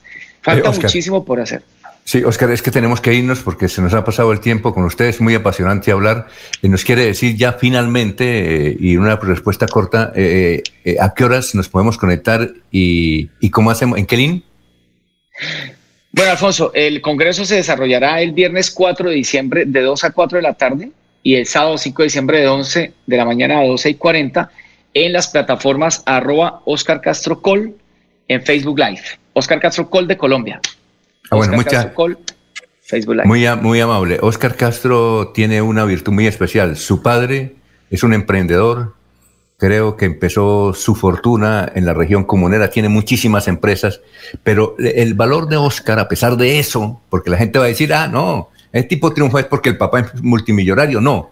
Es porque solamente el padre le ha dado principio, no le ha dado plata. Inclusive él se ha independizado. La otra vez me contó que se fue solo para Cartagena y él solo, sin apoyo del padre, para adelante. Entonces, esa es, y es verdad, no, no es, sí, porque es que usted seguramente va a triunfar y entonces, ah, no, el tipo, hijo de un millonario, ¿quién, quién no va a triunfar? Muchas gracias, Oscar. En alguna otra oportunidad tendremos la ocasión de hablar más sobre su vida y sobre lo que está haciendo, porque hace obra, muchas obras humanitarias en Colombia, de verdad. Lo que pasa es que él no las publica, pero nosotros que somos amigos, tiene muchísimas obras humanitarias. Oscar, saludes a su padre y éxitos.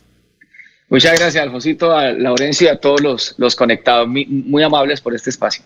Bueno, nos hemos pasado unos minuticos gracias a esta primicia. Vamos a una pausa. Estamos en Radio Melodía, son las 6 y 21.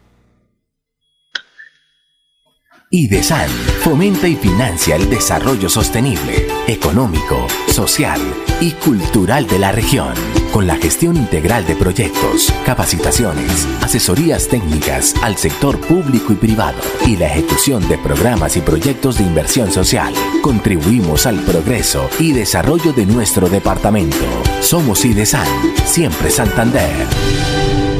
Casa Herrera, el placer de invertir en la bella Mesa de los Santos. Preventa exclusiva para clientes sin comesa del 15 al 30 de noviembre. Más información al 301-643-0011. 301-643-0011. Sigámoslo haciendo bien mi Bucaramanga. Humangueses, les habla Juan Carlos Cárdenas. Hoy más que nunca, todos debemos asumir un compromiso con la ciudad y con cada uno de nosotros. Y esta será la clave para enfrentar esta nueva realidad. Pero confío en que atendiendo las prácticas de bioseguridad, lo vamos a lograr. Cuidemos a nuestros seres queridos, en especial a nuestros adultos mayores. Vamos a seguir reactivándonos, recuperando puestos de trabajo y generando progreso para Bucaramanga. Alcaldía de Bucaramanga. Gobernar es hacer. Los Olivos, un homenaje al amor. Segunda clave para superar el duelo. Rodéate de personas que te apoyan. Habla de tus sentimientos. Socializa y busca compañía de tu círculo social más cercano. No te encierres. En tu duelo estamos ahí. Los Olivos. Los Olivos. Con 14 fuentes hídricas, Santander posee una gran riqueza natural. Con el plan Agua Vida, queremos llevar esta riqueza a todos los hogares santandereanos, trayendo más agua potable a más familias. Porque donde hay agua, hay vida. Santander, Tesoro Azul de Colombia. Gobernación de Santander. Siempre Santander.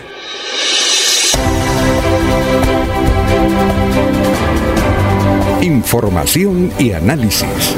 Es el estilo de Últimas Noticias por Radio Melodía 1080 AM.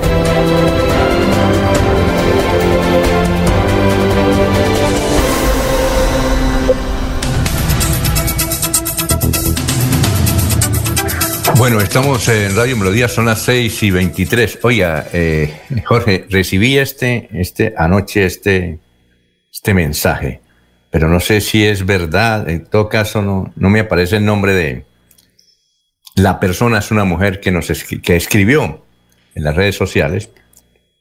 Y es la siguiente. No sé si usted sabe algo. Y es lo siguiente.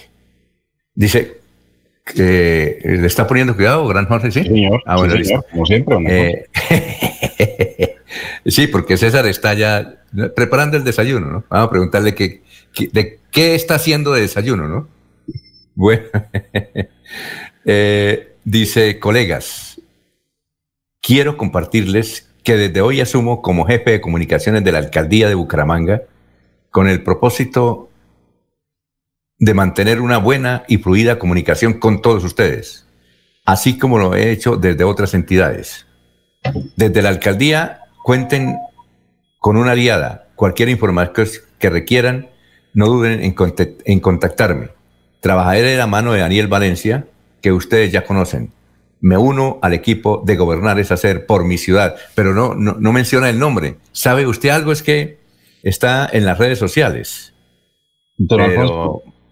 ¿Sabe usted algo? No. Lo que sí sé es que Yasmín Rodríguez se retiró, que llevaba ya como cinco años. Ella trabajaba en Vanguardia Rodolfo se la llevó, o Manolo Azuero se la llevó para la alcaldía y creo que hasta ayer trabajó.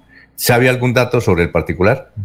Eh, sí, don Alfonso, también ayer por grupos de WhatsApp, pues Yamín Rodríguez eh, manifestó eh, eh como en su retiro de la administración de Bucaramanga, de, luego de manejar durante los últimos años la, la, oficina de comunicaciones, y en ese mismo mensaje ella dijo que queda como administradora líder de este grupo nuestra querida community Laura Ocasiones mientras asume una nueva dirección.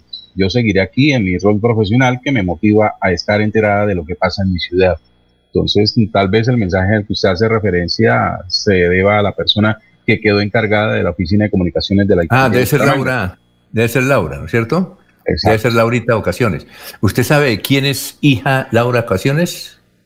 No, señor un periodista, no sé si usted lo alcanzó a conocer, un periodista que tuvo mucha actividad en el diario Vanguardia Liberal, Pedro Fidel Ocasiones. Pedro Fidel, sí, sí, recuerdo el nombre. Sí, ¿recuerda?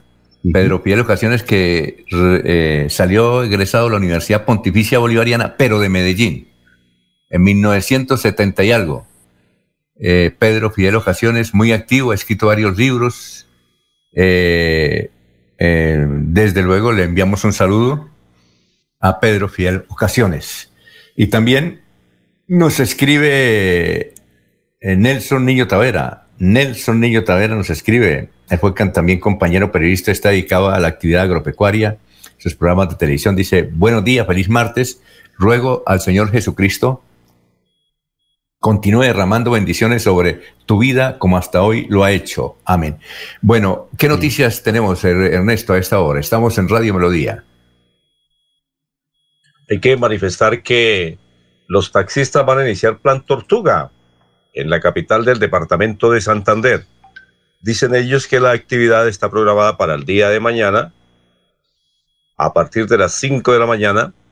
Así lo acordaron los habitantes del gremio que siguen inquietos porque no hay solución al transporte eh, pirata que hay en la capital del departamento de Santander y el área metropolitana. Eh, propietarios y conductores del gremio amarillo ratifican que se tomarán las vías de Bucaramanga como protesta. Otro grupo estará viajando a Bogotá, donde realizarán una petición formal al gobierno nacional. Así que atentos porque mañana tendremos trancones en la capital del departamento de Santander a partir de las 5 de la mañana y ellos siempre buscan los sitios críticos donde hay más afluencia de vehículos y la gente se tiene que movilizar. Eh, Jorge, lo escuchamos, 6 y 28. Don Alfonso, una noticia de última hora que se registra en el puerto de Barranca Bermeja, en el distrito petrolero, y tiene que ver con que la empresa colombiana de petróleo, Ecopetrol, eh, canceló el contrato de trabajo del señor Arlington Polo Ariza, presunto responsable del crimen de la profesora María Angélica Polanco. Sin embargo, la decisión de Ecopetrol obedeció a que, según la empresa, el trabajador violó el reglamento interno de trabajo al no presentarse a trabajar en la estación de Casabe, en Yondó, Antioquia. Eh, la decisión no se deriva del lío penal que se enfrenta, al que enfrenta actualmente el, el acusado ante la fiscalía. A partir de este momento, Arlington Polo deberá enfrentar a la justicia por fuera de Ecopetrol. Recordemos que el señor Arlington Polo eh, ocupa un cargo de importancia dentro de la Unión Sindical Obrera con sede en Barranca Bermeja.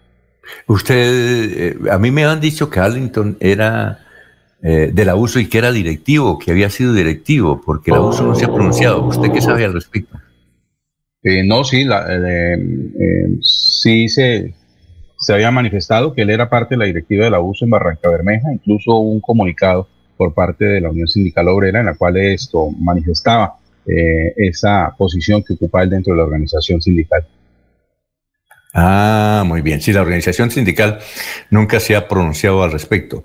Bueno, vamos a saludar a las demás personas que a esta hora nos escuchan en diferentes lugares. Eh, otra cosa, Jorge, es que aquí, pues obviamente yo busco el perfil de Radio Melodía y ahí aparecen los mensajes.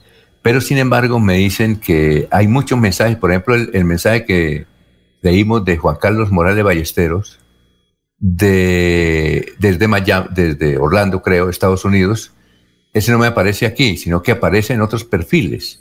¿Usted entiende eso, Jorge? Sí, don Alfonso, en el momento en que usted eh, comparte la publicación de, de, Radio Melodía en su, en, su, en su muro de Facebook, inmediatamente la información que se registra allí es la que tiene relación con usted.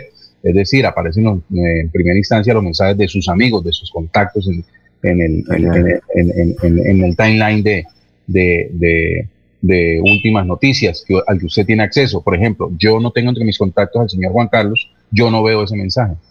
Ah, bueno, sí, porque es que con razón eh, a mí siempre me han escrito al WhatsApp, oye, yo lo sintonizo, les digo ahí, les doy mensaje, usted nunca me saluda, usted me tiene por debajeado, pero muchísima gente.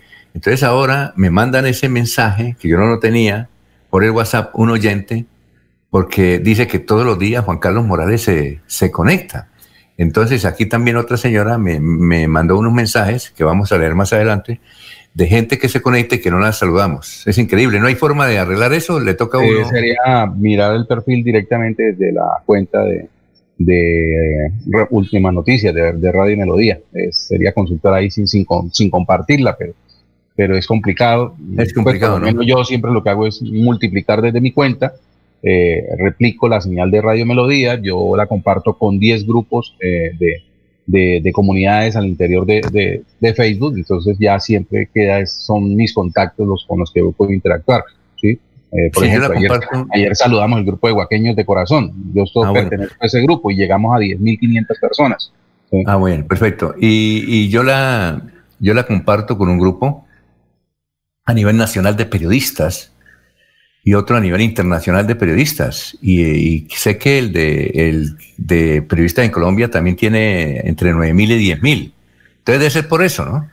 Que hay mucho mensaje por ahí regadito y, nos excusan. Entonces la, mejor forma es entrar en el perfil de Radio Melodía, ¿no?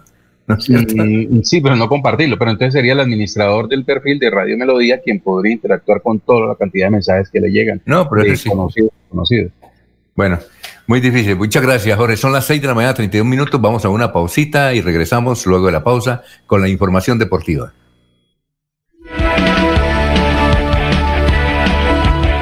Melodía es la radio que lo tiene todo. Noticias. Deportes. Música. Variedades.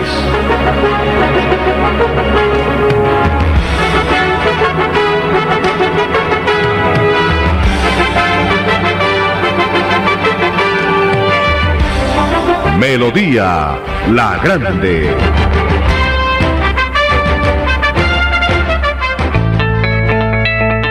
Atención, ¿sufre de la próstata o los ovarios? El doctor Roberto Delgado, urólogo, homeópata y dermatólogo, le tiene la solución para la infección renal, la impotencia sexual, la presión arterial, el estrés, si no puede dormir y tiene dolor de cintura y en las piernas. Son tres medicamentos completamente naturales por el valor de 70 mil pesos para acabar con todas estas enfermedades. Consúltenos en la calle 14 2313, barrio San Francisco de Bucaramanga o llámenos al 634 8597 634 8597 Más huellas de amor, respeto y tolerancia.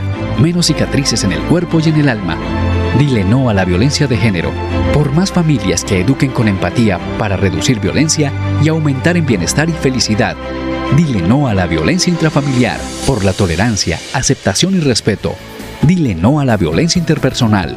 Sigámoslo haciendo bien. Alcaldía de Bucaramanga, Secretaría de Salud, es Sabú. Gobernar es hacer. Soy Berta Villamizar, afiliada al sindicato de Sintra y Magra en el sector Trabajadoras Remuneradas del Hogar, donde tenemos asesorías jurídicas, capacitaciones para conocer nuestros derechos y poder defenderlos. Compañeras de Santander, las invito a que se afilien a Sintra y Magra. Campaña de afiliación gratuita para todas las trabajadoras remuneradas del Hogar Santander. Llame ya al teléfono y WhatsApp 322-231-5606. Conozca sus derechos a un pago justo y buen trato. Afíliese ya en el 322-231-5606. 5606. Apoyan Sintra y Magra, FOS y la Federación General del Trabajo de Bélgica. Casa Herrera, el placer de invertir en la bella Mesa de los Santos. Preventa exclusiva para clientes sin comesa del 15 al 30 de noviembre. Más información al 301-643-0011. 301-643-0011. Queremos que disfrutes de un servicio de energía confiable y de calidad. Por eso, trabajamos en el mantenimiento de la infraestructura eléctrica. Para que estés informado oportunamente de las fechas y horarios, síguenos en nuestras redes sociales o consulta toda la información en www.esa.com.co. ESA, Grupo EPM, Vigilado Superservicios. En tiempos difíciles es cuando se refleja de qué estamos hechos en Santander. Esta pausa de la vida nos hace mostrar la fortaleza, la esperanza, la pujanza que caracteriza a la gente santandereana. En medio del silencio, la distancia y la prevención, en Cajazán, seguimos transformándonos para lograr estar cada día más cerca, para llegar más lejos. Hemos querido seguir en contacto contigo, desde casa, en familia.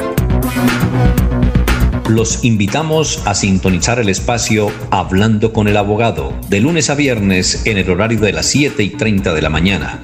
Un programa que le informará y le ayudará a solucionar sus problemas jurídicos, con la dirección del doctor Iván Darío Calderón, abogado egresado de la Universidad Industrial de Santander con especialización en Derecho Comercial, por Melodía, la que manda en sintonía.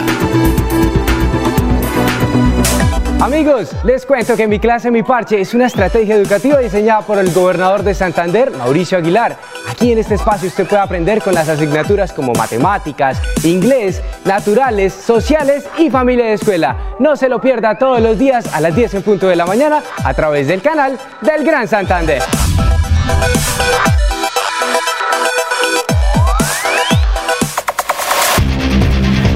En últimas noticias, el paso a paso deportivo y Deportivos Carvajal con las mejores marcas a tus pies.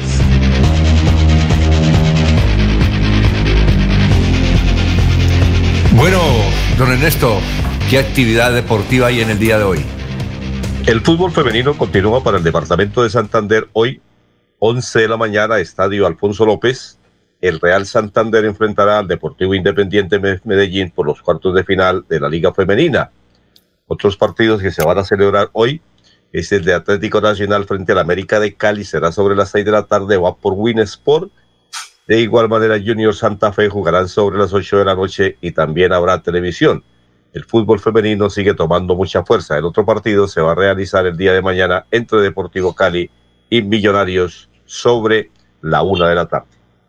Vamos a una pausa, a la primera de la sección Paso a Paso Deportivo con Deportivos Carvajal. Son las 6 y 37 minutos de la mañana.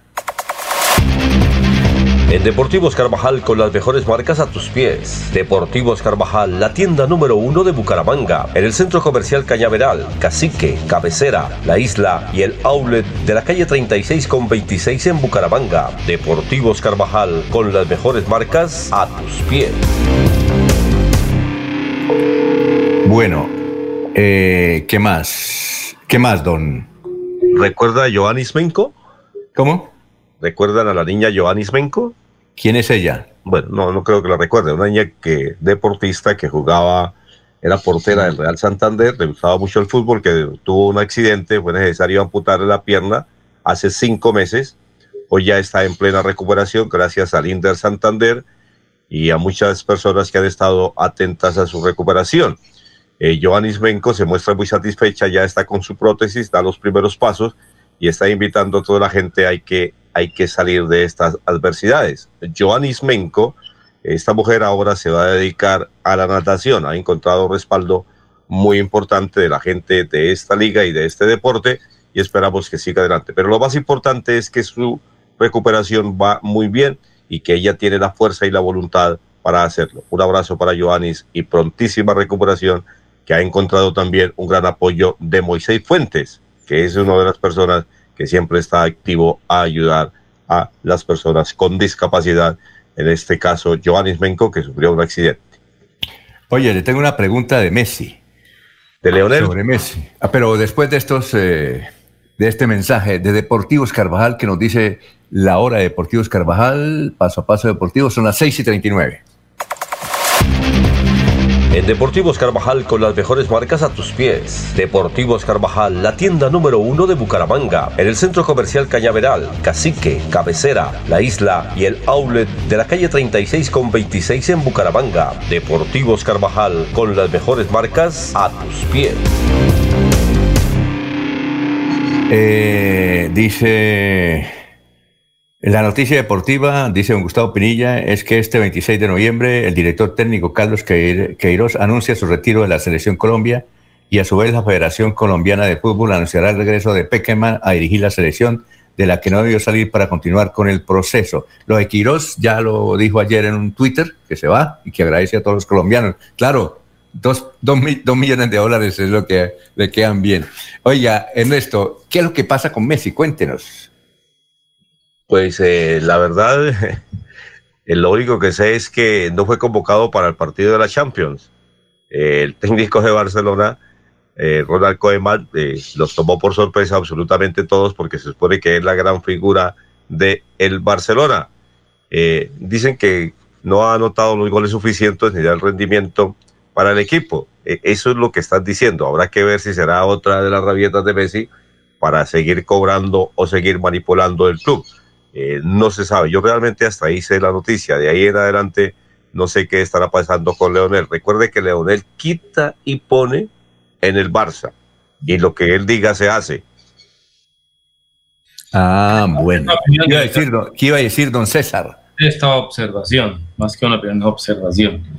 Tengo entendido que Leonel Messi, digamos, en, la medida que los jugadores cumplen años, eh, los deportistas tienen una valencia, ¿no? Velocidad, fue, eh, resistencia a la velocidad, eh, masa muscular, etcétera, peso, todas esas cosas. Y en la medida que pasan los años, las pulsaciones se miden con 220 menos la edad y a eso se le saca el 80%, que es el tope máximo de una pulsación de alto nivel. Pongan que a un deportista como Messi, que recupera la forma inicial en, en, en, 30, 40 segundos, entonces se le puede multiplicar por 90. Entonces, si tiene 32 años menos 100, 220, entonces da más o menos 185, por el 80 da como 170, ya no puede correr y jugar a tope como cuando tenía 20 años. Eso le pasa a todos los deportistas de alta competencia y Messi se le hace la medida, toma la Valencia y seguramente lo descargan de partidos 1-2. Es que, por supuesto, el, entorno futbolístico de Messi dentro del equipo, pues hay como 4 o 5 nuevos jugadores de 20, 21 años y no es igual de competitivo y Messi luce menos. pero las condiciones están ahí. Y lo tercero es que sigue, por supuesto, está en la puja de esa política con Bartomeu, que renunció, el presidente del Barcelona, y él está en la puja política con Bartomeu. Pero lo cuarto que quiero decir es que, digamos, no estoy de acuerdo con decir que es que Messi cobra y que quita y pone, no. No solamente eso, la mayoría de los del fútbol en España el gran problema es que se fueron las figuras del fútbol español para Inglaterra e Italia y el fútbol español está en un momento de crisis y no la pandemia esconde eso, pero no es igual de competitiva la Liga Española en este momento puede ser la tercera o cuarta liga de Europa. Eso es lo que está de fondo ahí. Y entonces están molestos porque Messi al Barcelona no está a tope, pues el fútbol español se vende menos. Lo que hay de fondo es una quiebra o por lo menos una, un escalón más abajo del negocio del fútbol en España y esa es la molestia que tienen contra Messi. Y Messi no está gustando el Barcelona y en un año o seis meses se va del Barcelona. Ciclo cumplido, diría uno. Eso está bien, pero es la puja política. Y le cobran a Messi, se les olvida los 15 años que les ha producido toda la plata del mundo y ahora se molesta porque el Barcelona está en inferioridad de condiciones y se lo cobran a Messi. Esos son los españoles, de allá venimos. Ingratos. Bueno, ha sido la sección deportiva presentada por Deportivos Carvajal, son las 6 y 43. En últimas noticias, el paso a paso deportivo y Deportivos Carvajal con las mejores marcas a tus pies.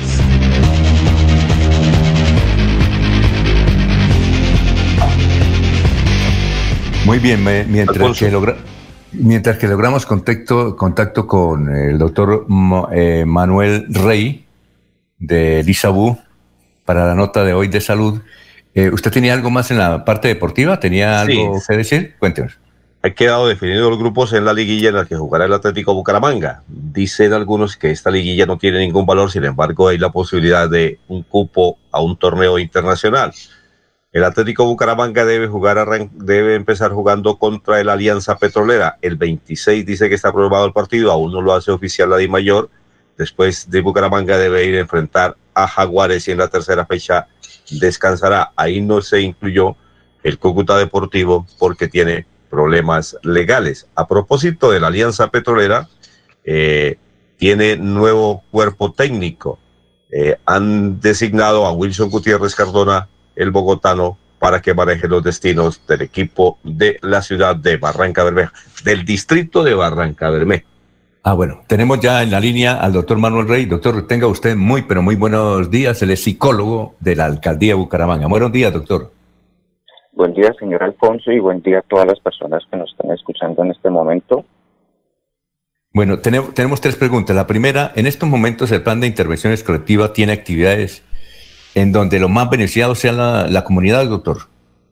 Bueno, quiero comentarles que desde la Secretaría de Salud del Instituto de Salud de Bucaramanga, a través de la Dimensión de Salud Mental y Convivencia Social, y por medio de la estrategia en lo referente a la prevención del suicidio, bullying, anorexia y manejo de la depresión, en el entorno comunitario y nuevas expresiones que afecten la salud mental, busca generar espacios de información que en diferentes temas que van a permitir la reducción y eliminación de las diferentes problemáticas que se puedan llegar a estar presentando dentro del hogar.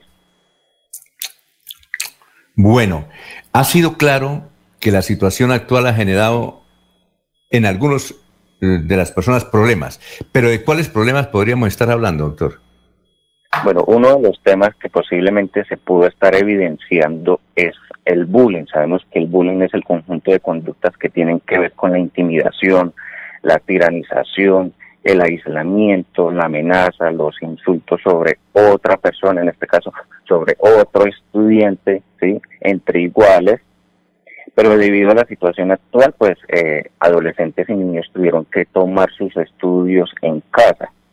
Pero también tenemos que tener en cuenta que existe el ciberbullying, el cual por medio del Internet, por la ayuda del Internet, telefonía móvil, videojuegos en línea, redes sociales, correos electrónicos y demás, también se puede ejercer el acoso entre iguales.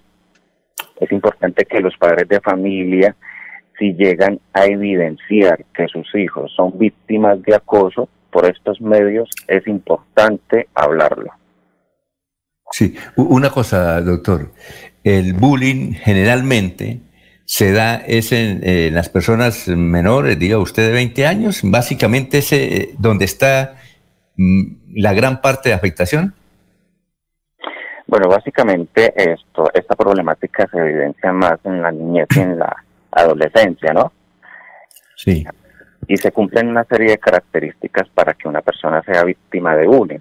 Esto no quiere decir que también en, la, en, en, las personas adultas se puede evidenciar, pero en, se ve más en, mayor proporción en niños y, adolescentes. Por eso, el tiempo de COVID-19, como los estudios fueron trasladados a casa, entonces por medio de las tecnologías, eh, el acoso, aún así, ese niño que ha sido víctima no reciba una agresión física, pero sí va a recibir una intimidación por estas vías electrónicas. Muy bien, eh, doctor, muchas gracias, doctor Manuel Rey, muy gentil por haber estado aquí en Radio Melodía. Bueno, muchas gracias a ustedes por brindarme en este espacio. Buen día para todos. Bueno, adiós. Son las eh, 6 y 48. Acceso a agua potable, Santander se levanta y crece. Plan Agua Vida. Un pacto por el bienestar y nuestra calidad de vida. Plan Agua Vida. Siempre Santander. Gobernación de Santander. Casa Herrera, el placer de invertir en la bella Mesa de los Santos. Preventa exclusiva para clientes sin comesa del 15 al 30 de noviembre. Más información al 301-643-0011. 301-643-0011. IDESAN fomenta y financia el desarrollo sostenible, económico, social y cultural de la región. Con la gestión integral de proyectos, capacitaciones, asesorías técnicas al sector público y privado y la ejecución de programas y proyectos de inversión social. Contribuimos al progreso y desarrollo de nuestro departamento. Somos IDESAN, siempre Santander. Queremos que disfrutes de un servicio de energía confiable y de calidad. Por eso, trabajamos en el mantenimiento de la infraestructura eléctrica. Para que estés informado oportunamente de las fechas y horarios, síguenos en nuestras redes sociales o consulta toda la información en www.esa.com.co. ESA, Grupo EPM, Vigilado Superservicios. Recuerda, eres un ser con emociones y sentimientos. Es por eso que mantener una buena salud mental es esencial en todo momento. Nuestro centro de escucha y orientación psicológica está dispuesto para ti. Bienvenido. Ese Isabú presente. Línea gratuita de atención. Comunícate al 318-548-9377. Bienvenido. Sigámoslo haciendo bien. Alcaldía de Bucaramanga. Secretaría de Salud. Ese Isabú. Gobernar es hacer. La radio es vida. La radio es optimismo y esperanza. La radio fue primero. La radio fue ayer, es hoy y será mañana. La radio, tu compañía de siempre. Somos la radio, somos la radio. Y hoy como siempre, entramos en tu casa porque somos parte de tu familia en esta lucha por la vida. Con Radio Melodía y últimas noticias, quédate en casa. Bueno, antes de irnos para, para Estados Unidos, que nos espera la información de Florentino Mesa, los eh, oyentes opinan, eh, los oyentes dicen lo siguiente. Por ejemplo, Jorge Elías Hernández dice, buenos días. Eh, casi no hay chivas en últimas noticias. ¿Por qué no indican el estado de las vías, el estado de los embalses en el departamento? ¿O qué beneficios tributarios están gestionando los diputados y concejales? A veces sí, pero básicamente este noticiero no es para chivas. Eso ya, eso era una época del periodismo muy importante, donde todo era, era extra urgente, pero eso ya pasó a, eh, está pasando su tercio. Aquí lo que hay son chivos, don Alfonso. ¿Cómo? En ese noticiero lo que hay son chivos. y además por eso es que critica mucho a Vicky Dávila, porque ella está dirigiendo un periodista, un periodismo a la chiva, última hora, tal. Y eso ya, inclusive en Estados Unidos, eso no ha resultado. Por ejemplo, en CNN, eh, allá una vez uno pasó una conferencia periodística diciendo que eso se debe acabar. La chiva, que generalmente cuando uno da la primicia, más que todo la chiva, no, primicia urgente, eh, tal persona fue nombrada y a veces no es, no es así. Esas noticias de última hora, pues generalmente no han sido confirmadas. Sí, mire, usted ¿Cuántas periodistas no cayeron? Afortunadamente yo no caí, pero ¿cuántos periodistas no cayeron diciendo que el doctor Horacio Serpa se había muerto? Inclusive creo que un, periódico impreso del Cúcuta o de, un departamento diferente a Santander, alcanzó a publicar la muerte hace, bueno, hace tiempo de Horacio Serpa Uribe y él no había muerto. Entonces, eh, a veces sucede. Entonces, nuestro, sí, eh, y aquí pasamos, acabamos de pasar al señor alcalde de Molagavita, ¿sí? Pero a Eliezer, ahí nos vamos a, Eliezer Hernández, gracias por la sintonía y le vamos a hacer caso y ahí nos vamos acomodando. También, dígame. Realmente, para, para, complacer un tanto al señor Eliezer, eh, con, el gusto por las chivas, que hablamos al, inicio de la emisión con respecto a cambios en la oficina de comunicaciones de la alcaldía de Bucaramanga y eh, eh, hemos confirmado que ya hay una nueva jefe de prensa, jefe de comunicaciones en la administración de la capital del departamento y se trata de la comunicadora social Adriana Muñoz, quien es bumanguesa y viene de trabajar con el Ministerio de Educación. Es Adriana Muñoz entonces. Ah, bueno, ojalá vamos a conocer y voy a, vamos a ver si la podemos entrevistar en estos días, la nueva jefe de prensa eh, la titular del Departamento de Comunicaciones. Bueno, eh, vamos para Estados Unidos y, creo que Laurencio iba a decir algo, pero primero vamos para Estados Unidos.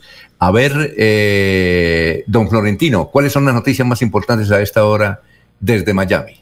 Hola, mucho gusto. Soy Florentino Mesa y esta es la vuelta al mundo en 120 segundos.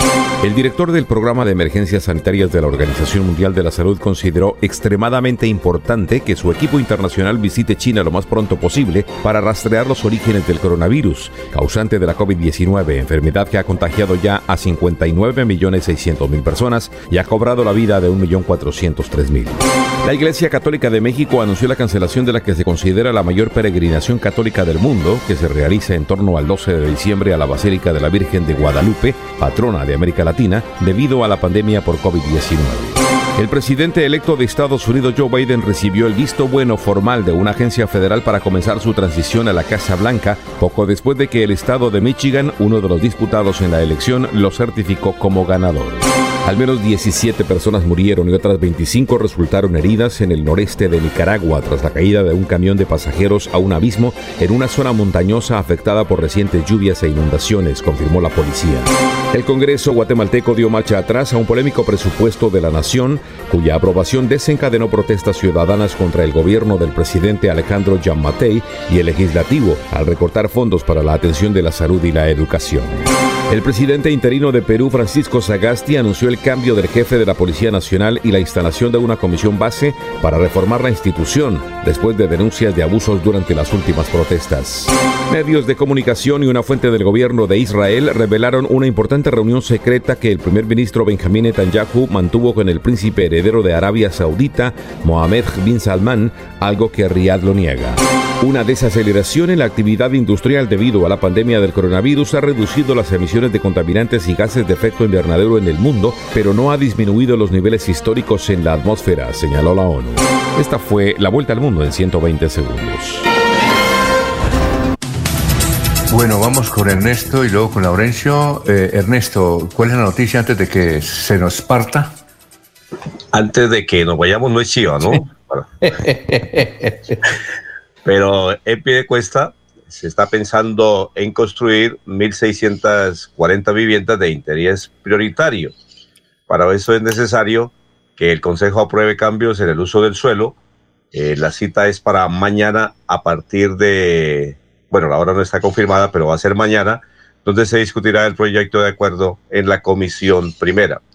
De aprobarse eh, esta actividad, se logrará la construcción de 1.640 apartamentos tipo vivienda de interés prioritario cuyo valor aproximado alcanzaría los 78 millones de pesos cada uno.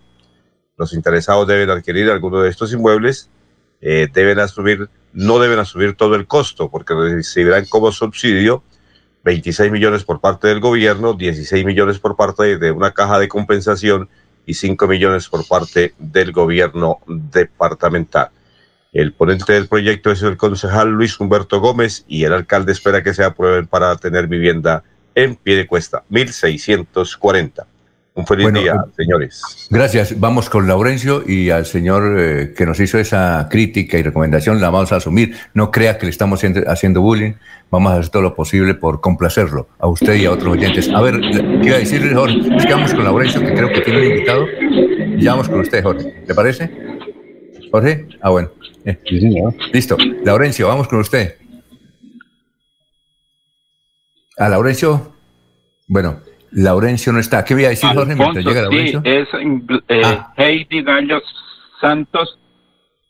Alfonso, sí, es con Heidi Gallo Santos, consejera presidencial para la mujer. Sí, siga. Sí, que es con Heidi Gallo Santos, consejera presidencial para la mujer, y Andrea Blanco Pimiento, secretaria de la mujer en la equidad. Señor. No, yo no estoy diciendo nada, yo no estoy hablando, siga. Ahí estamos. Ayer en Sabana de Torres juntamos esfuerzos y fue una maravillosa expresión de cómo las mujeres son las protagonistas de la reactivación económica de Santander. En una iniciativa que ojalá pudiéramos replicar a nivel nacional, el mercado campesino presencial y sobre todo virtual cómo ayudar a las mujeres rurales a que efectivamente puedan comercializar sus productos fue la muestra de lo que vimos ayer. Más de 400 familias beneficiadas y en una jornada muy valiosa porque la mayoría de las personas, la mayoría de las organizaciones de mujeres de Sabana de Torres y de la provincia de Yariguíes nos manifestaron que les había sido muy útil porque habían comercializado la mayoría de sus productos. La gobernación de Santander a través de la Secretaría de la Mujer y Equidad de Género en alianza con la Secretaría de Agricultura reactivamos la economía. Santander se reactiva con las mujeres. Tenemos un pilar fundamental y es restablecer los derechos de la mujer rural, de la mujer campesina, dignificar los derechos de ellas, ya que con la COVID han sido las más afectadas, donde han tenido menos participación. Es por ello que la gobernación de Santander llegó a la provincia de Yariguíes, reactivando la economía de todos los mercados campesinos, tanto como presenciales como de manera virtual, donde logramos realmente tener un impacto exitoso. Contamos igualmente con la gran aliada que es la consejera Heidi Gallo, que ha sido nuestra gran coequipera en todo este tiempo del gobierno de Mauricio Aguilar Hurtado. Decirles, mujeres, que vamos a seguir trabajando por el departamento de Santander, vamos a seguir trabajando por las mujeres, por toda su diversidad. Son las 6 de la mañana, 59 minutos. Jorge, ¿qué noticia? Ah, bueno, no alcanzamos. Vamos a de una vez a hacer una pausita. Venimos en un instante. Son las 7 de la mañana. Y nos escribe eh, un señor de Copetrán. Ahora se me olvidó, a ver dónde está el. Bueno, un señor de Copetrán que nos, que nos eh, está en San Gil desayunando. Dice que es conductor. dice, ah, Jorge Pinto. Dice de San Gil. Eh, dice, dice, soy un conductor de Copetrán y estoy desayunando aquí en San Gil. Eh, no vivo en San Gil, vivo en Bogotá y soy de Bucaramanga. Y que lo que sucede al oyente que pide más noticias de, vías, eh, a él le ocurre lo que a muchas personas que escuchan por partes del noticiero, como me sucede a mí y tal vez como le sucede a él. Eh, ¿Sí? Ah, bueno, perfecto, gracias. Y también otro conductor, Juan Juan Manrique nos, es conductor de un tracto mula, nos envió un video para que lo pasamos sobre una protesta de los peajes entre Santander y Boyacá. Vamos a hacer, a ver si, posible, si es posible, lo incluyamos en, esta emisión y si no mañana. Son las 7 de la mañana, un minuto, estamos en Radio Melodía.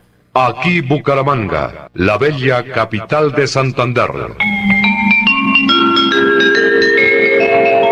Transmite Radio Melodía Estación Colombiana, HJMH, 1080 kilociclos, 10.000 vatios de potencia en antena, para todo el oriente colombiano.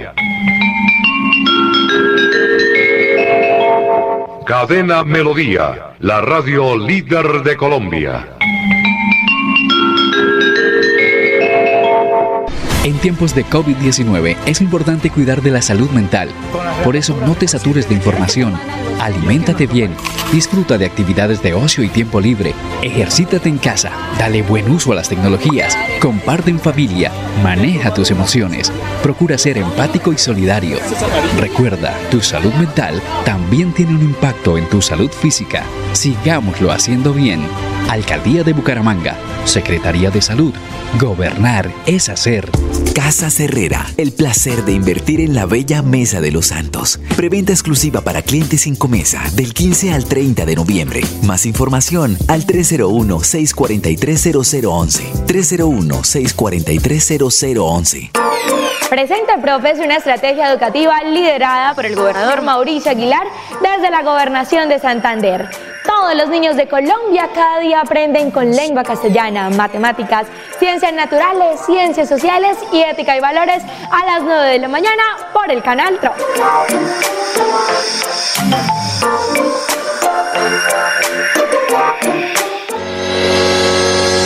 Los problemas del colon inflamado son bastante comunes en los colombianos, hombres y mujeres, siendo una dolencia de difícil tratamiento. La terapéutica natural Araltel ha encontrado a través de los años de investigación un producto que ha demostrado ser útil en el tratamiento del colon. Tome el Araltel Mevis por cuatro meses de manera constante y note usted mismo los resultados. Si ya estás en casa cuidando tu salud y la de los tuyos, no olvides que puedes tener los productos naturales Araltel a través del servicio a domicilio en tu ciudad. Comunícate en Bucaramanga al celular 315-447-1995. Recuerda, 315-447-1995. Tienda Naturista, tu vida y naturaleza en Bucaramanga.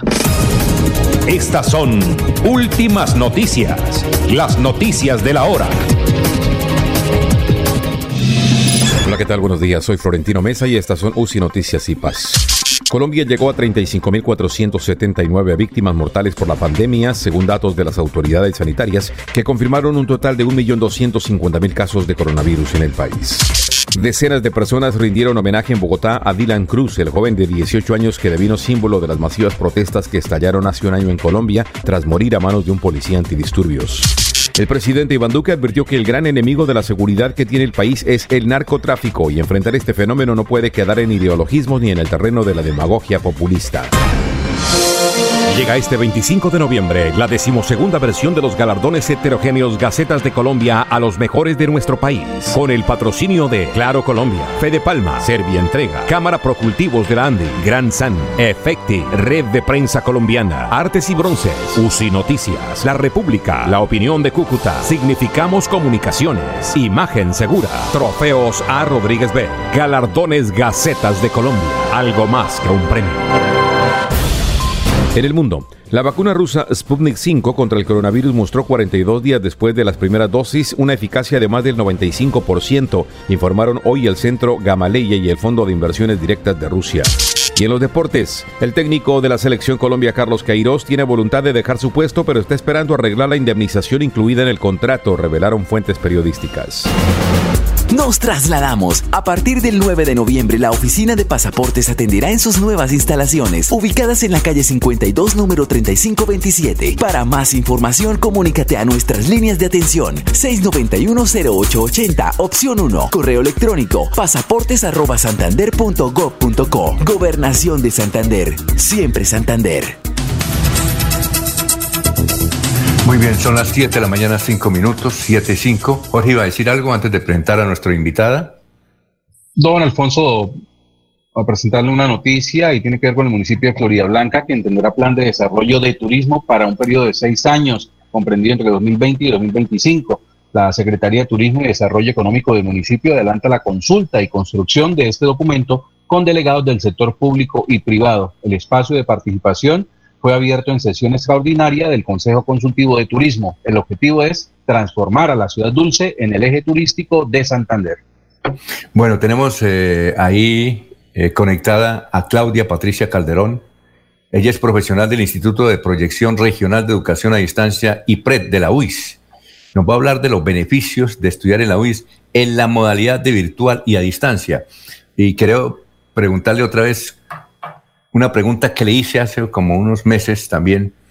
¿Cuál es la diferencia de enseñanza virtual y a distancia? ¿Cuál es la diferencia ahí? Y muy buenos días.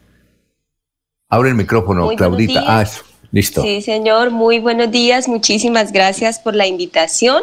Ya es casi que algo muy común que Radio Melodía nos abre las puertas para comunicar a toda la ciudadanía las inscripciones a nuestros programas en modalidades distancia y virtual de la UIS.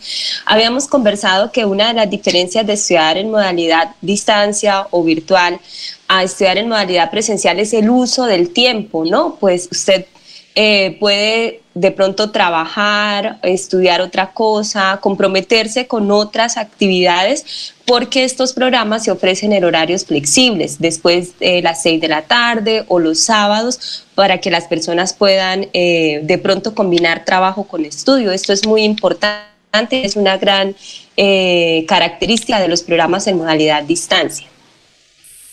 Ah, bueno. Y lo virtual es por Internet básicamente. Sí, señor. Y realmente ahorita la pandemia nos enseñó eso, ¿no? Como que aceleró las transformaciones digitales en todos los campos porque pues aprendimos a utilizar el computador, la tablet, los dispositivos eh, tecnológicos para muchas otras cosas que solo distraernos o que solo jugar. El caso del trabajo, el caso del estudio, las teleconsultas médicas, entonces como que nos aterrizó un poquito con el uso adecuado de estos medios y pues estos programas tienen una alta influencia de apoyo de tecnologías de la información y comunicación que hacen posible que las personas, el tiempo que no están en la universidad de manera presencial con el profesor, en el tiempo que ellos puedan, en las noches, en las madrugadas, al mediodía, se puedan conectar a través de su computador con la plataforma, acceder a contenidos y pues eh, realizar las actividades de formación. Bueno, son las 7 de la mañana o 8 minutos. Bueno, doctora, eh, usted viene a mm, revelarnos cómo hacer para el semestre del año entrante, el primer semestre del año entrante, tal vez. Sí, señor. El Instituto de Proyección Regional y Educación a Distancia, que es la unidad académico-administrativa de la UIS encargada de los programas en modalidades distancia y virtual y de las sedes regionales, tiene abiertas las inscripciones para el primer semestre del 2021. Este es el semestre que inicia en febrero y finaliza en el mes de junio. Eh, nuestros programas son técnicos, tecnológicos y profesionales en modalidades distancia y virtual. Tenemos el programa técnico profesional en producción agropecuaria, tecnología agroindustrial, tecnología en regencia de farmacia, tecnología en gestión judicial y criminalística, gestión empresarial, administración agroindustrial, artes plásticas y el único programa que se ofrece 100% virtual, tecnología empresarial. Eh, las personas interesadas en estudiar en, nuestros programas deben ser bachilleres, haber presentado las pruebas del ITES y obtener como mínimo 31 en todas las áreas del ITES. Si usted está interesado en alguno de estos programas y quiere estudiar con la mejor universidad del nororiente colombiano, lo invito a que se inscriba. ¿Cómo se realiza el proceso de inscripción? Lo primero es comprar un PIN un PIN de, inscripción vale 87.780 pesos. Después de que se compra el PIN, se registra en la página web de la UIS. El plazo para comprar el PIN vence el 21 de enero, el plazo para registrarse vence el 25 de enero y el primero de febrero salen los resultados de los admitidos para que hagamos proceso de matrícula la primera semana de febrero y estemos iniciando nuestro primer semestre académico del 2021. Ahora, eh, bien, eh, cuando usted habla de programas, ¿es lo mismo que una carrera? Sí, señor. Es ah, el término técnico, según el ministerio, son. Pero es que la gente lo conoce como carrera. Carrera. usted nunca le dice voy a estudiar un programa de tal, no. Voy a estudiar la carrera de medicina. No dice voy a estudiar un programa. Entonces, por eso quería preguntar: ¿programa eh, es lo mismo que carrera, no? Sí, señor. Homologa la palabra carrera. Bueno, ¿cuántas personas actualmente hay matriculadas en la UIS? Por parte de la virtualidad y a la distancia? Tenemos cerca de 2.300 estudiantes en modalidades distancia y virtual en todas nuestras sedes, porque estos programas se ofrecen en las sedes de Bucaramanga, Barbosa, Socorro, Málaga, Barranca Bermeja y adicional en el CAE San Alberto y San Vicente de Chucurí. Entonces, estos programas realmente lo que buscan es que muchas personas puedan acceder a educación superior pública de alta calidad por eso los requisitos, como ustedes ven, pues son mínimos y tenemos más cupos, eh, lo que nos permite que las, si las personas cumplen con los requisitos, sean admitidos a nuestros programas. ¿Hay que pagar algo o no? Para la inscripción, sí señor, el valor de la inscripción es de 87.870 pesos. Eh, se paga a través de la página web de la UIS. Se puede descargar un recibo. ¿Es lo, único que se paga? ¿Es lo, ¿Es lo único que se paga? Por inscripción. El valor del semestre de los programas técnicos es de un salario mínimo al semestre y el valor de los programas profesionales es de dos salarios mínimos el semestre. Ah, bueno. Muchas gracias, doctora Claudia Calderón, por haber estado aquí en Radio Melodía. No, Alfonso, muchísimas gracias a usted por el espacio. Recordarle a sus oyentes, si alguien quiere más información de lo que acaba de escuchar, comunicarse a las líneas 634-4000, extensiones 2612 o 1451. Y por último, recordarle a los oyentes pues que están las becas del Gobierno Nacional Generación E para todas las personas que tengan entre 14 y 28 años tengan CISBEN con puntaje máximo de 32 puntos y sean admitidos a una universidad pública, a cualquier programa técnico, tecnológico, profesional, en cualquier modalidad, distancia presencial o virtual. Entonces, pues ahí están estas becas para que la gente las aproveche. Muy amable. Gracias, doctora Claudia Caredón. Son las 7 de la mañana, 13 minutos. Oye, Jorge, eh, hay una, una que, una, un video, no sé si usted lo vio, un video en vanguardia donde se registra una riña en una cafetería de la cumbre. Están sentados varios muchachos ahí.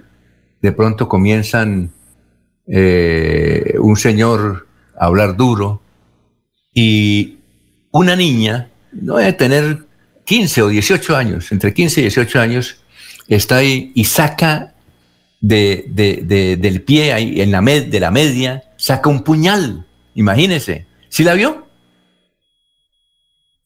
Sí, señor. Sí, la vio. Oiga, eso es increíble. el hecho corresponde a... Y, e, inclusive un muerto, un muerto. Creo que ella mató a alguien ahí, que no lo eh, señala claramente el video, pero mataron a una persona ahí, en la cumbre. ¿No le parece, bueno, lo del muerto, malo, desagradable? Eso es condenable, pero la actitud de la China que está ahí tomando gaseosa y de pronto saca el puñal un puñal, una niña que parece un estudiante de un monasterio inclusive, imagínese, saca el puñal. ¿No le, ¿No le pareció eso a usted como sorpresivo? Jorge, ah, bueno, se fue Jorge, pero es sorpresivo eso.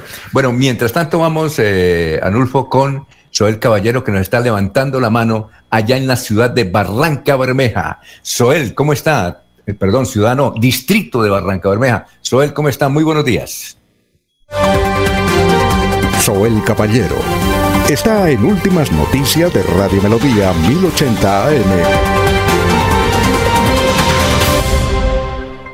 Buenos días, Alfonso, para usted, para los compañeros, igualmente para todos los oyentes. El alcalde distrital de Barranca Bermeja, Alfonso El Manrique, entregó 14 motocicletas, 4 camionetas y 8 vehículos tipo sedán al Departamento Policía Magdalena Medio con el propósito de fortalecer la seguridad en el área urbana y rural del distrito. Por otra parte, el Ministerio de Salud y la Protección Social dio a conocer ayer que una persona falleció a causa del COVID-19. Se trata de un hombre de 80 años de edad. La tasa de recuperación llegó al 90.9% luego que 48 personas más vencieran la enfermedad. Finalmente, en el reporte en entregó el Ministerio de Salud y la Protección Social, se eh, conocieron de 61 personas más que contrajeron la enfermedad, 38 hombres y 23 mujeres. Las estadísticas del COVID en Barranca Bermeja están de la siguiente manera. Casos confirmados 9.205 que corresponden a 5.483 hombres y 3.722 mujeres. Personas totalmente recuperadas 8.370. Personas recuperándose en casa bajo vigilancia médica 499. Un total de 35 personas hospitalizadas. 15 pacientes en unidad de cuidados intensivos UCI y 286 personas fallecidas. Casos activos en el distrito de Barranca Bermeja 549. Noticias con las que amanece el distrito. Continúen compañeros en estudios en últimas noticias de Melodía 1080 AM.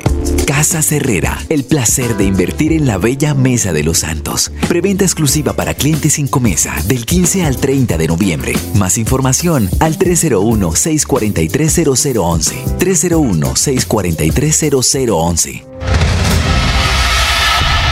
Santander combate la criminalidad. Con operativos contundentes logramos 9.000 capturas, 40 bandas criminales desarticuladas, 7.5 toneladas de alucinógenos incautados y 522 armas de fuego confiscadas en todo el departamento. Seguimos trabajando por su seguridad. Gobernación de Santander. Siempre Santander. Los Olivos, un homenaje al amor. Tercera clave para superar el duelo. Cuida tu salud. Llena tu cuerpo de energía y pensamientos positivos. Practica ejercicio físico. Aliméntate bien y duerme las horas adecuadas. En tu duelo estamos ahí. Los olivos, olivos. IDESAN fomenta y financia el desarrollo sostenible, económico, social y cultural de la región, con la gestión integral de proyectos, capacitaciones, asesorías técnicas al sector público y privado y la ejecución de programas y proyectos de inversión social. Contribuimos al progreso y desarrollo de nuestro departamento. Somos IDESAN, siempre Santander. Queremos que disfrutes de un servicio de energía confiable y de calidad. Por eso, trabajamos en el mantenimiento de la infraestructura eléctrica. Para que estés informado oportunamente de las fechas y horarios, síguenos en nuestras redes sociales o consulta toda la información en www.esa.com.co. ESA, Grupo EPM, Vigilado Superservicios. Más huellas de amor, respeto y tolerancia. Menos cicatrices en el cuerpo y en el alma. Dile no a la violencia de género. Por más familias que eduquen con empatía para reducir violencia y aumentar en bienestar y felicidad. Dile no a la violencia intrafamiliar. Por la tolerancia, aceptación y respeto. Dile no a la violencia interpersonal. Sigámoslo haciendo bien. Alcaldía de Bucaramanga, Secretaría de Salud, es Sabú. Gobernar es hacer. Hay más noticias. Muchas noticias, muchas noticias en Melodía 1080 AM. Muy bien, eh, vamos con oyentes. Eh, Ángela Serrano dice, uy, ¿qué pasó? ¿Cómo así que un noticiero ya no es para dar noticias de última hora? Ojalá sea un lapsus lo que dijo, pero si es en realidad su pensamiento, creo que le llegó la hora de retirarse del noticiero y montar un programa de chismes y recetas de cocina, como la red, como la red. Bueno, o como, como era que llamaba, como el lavadero. A propósito del lavadero de Doña de Doña Negra Candela, eso ya se acabó en RCN. Oye, a propósito, ¿qué se hizo? ¿Usted ha sabido algo, Jorge, de, la, de la Negra Candela?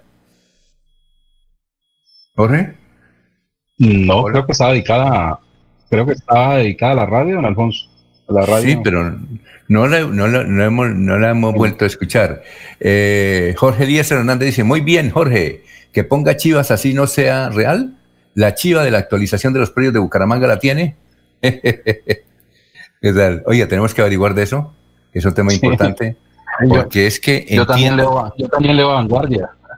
Sí, sí, una cosa, Jorge, es esto, es que parece que eso, la actualización de los predios, eh, va a ser un, un, lío para el área metropolitana. ¿Recuerda usted que el doctor Samuel Jacome, director del área metropolitana, se retiró precisamente porque no hizo un programa que era precisamente para actualizar esa información eh, urbana y rural para cobrar los impuestos. Parece que no hay. Y se nos está acabando el tiempo y ya no llega el 2020. Eso va a ser difícil ahí. Ah, va a ser difícil. Bueno, eh, ¿qué noticias tenemos? Eh, a ver si podemos... Alfonso. ¿Sí? Cuénteme.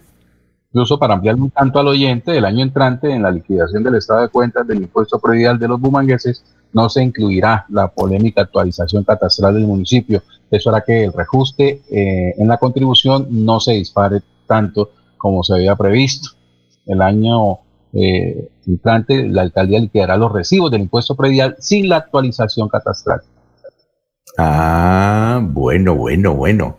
Vamos a ver, vamos a ver, si es que nos escribe otro, un conductor de tractomula, que dice que eventualmente cuando nos puede, nos escucha, él se llama Juan Marrique, dice que tiene 30 años de edad y nos manda un video que es importante, es un diputado de Boyacá protestando contra los peajes, es que es increíble, solamente como dice don Juan Manrique, ellos tienen que soportar que prácticamente no les queda nada de los viajes porque tienen que pagar peajes, peajes, peajes, peajes y peajes.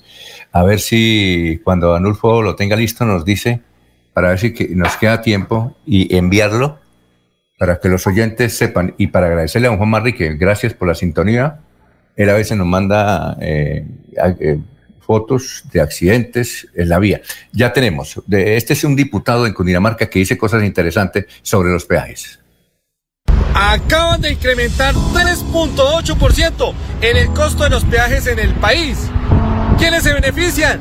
Las cinco familias de siempre, los Solarte y Solarte, los Amiento Angulo. 4 billones de pesos en ganancias que se van para donde ellos o para las cuentas internacionales de esos pocos.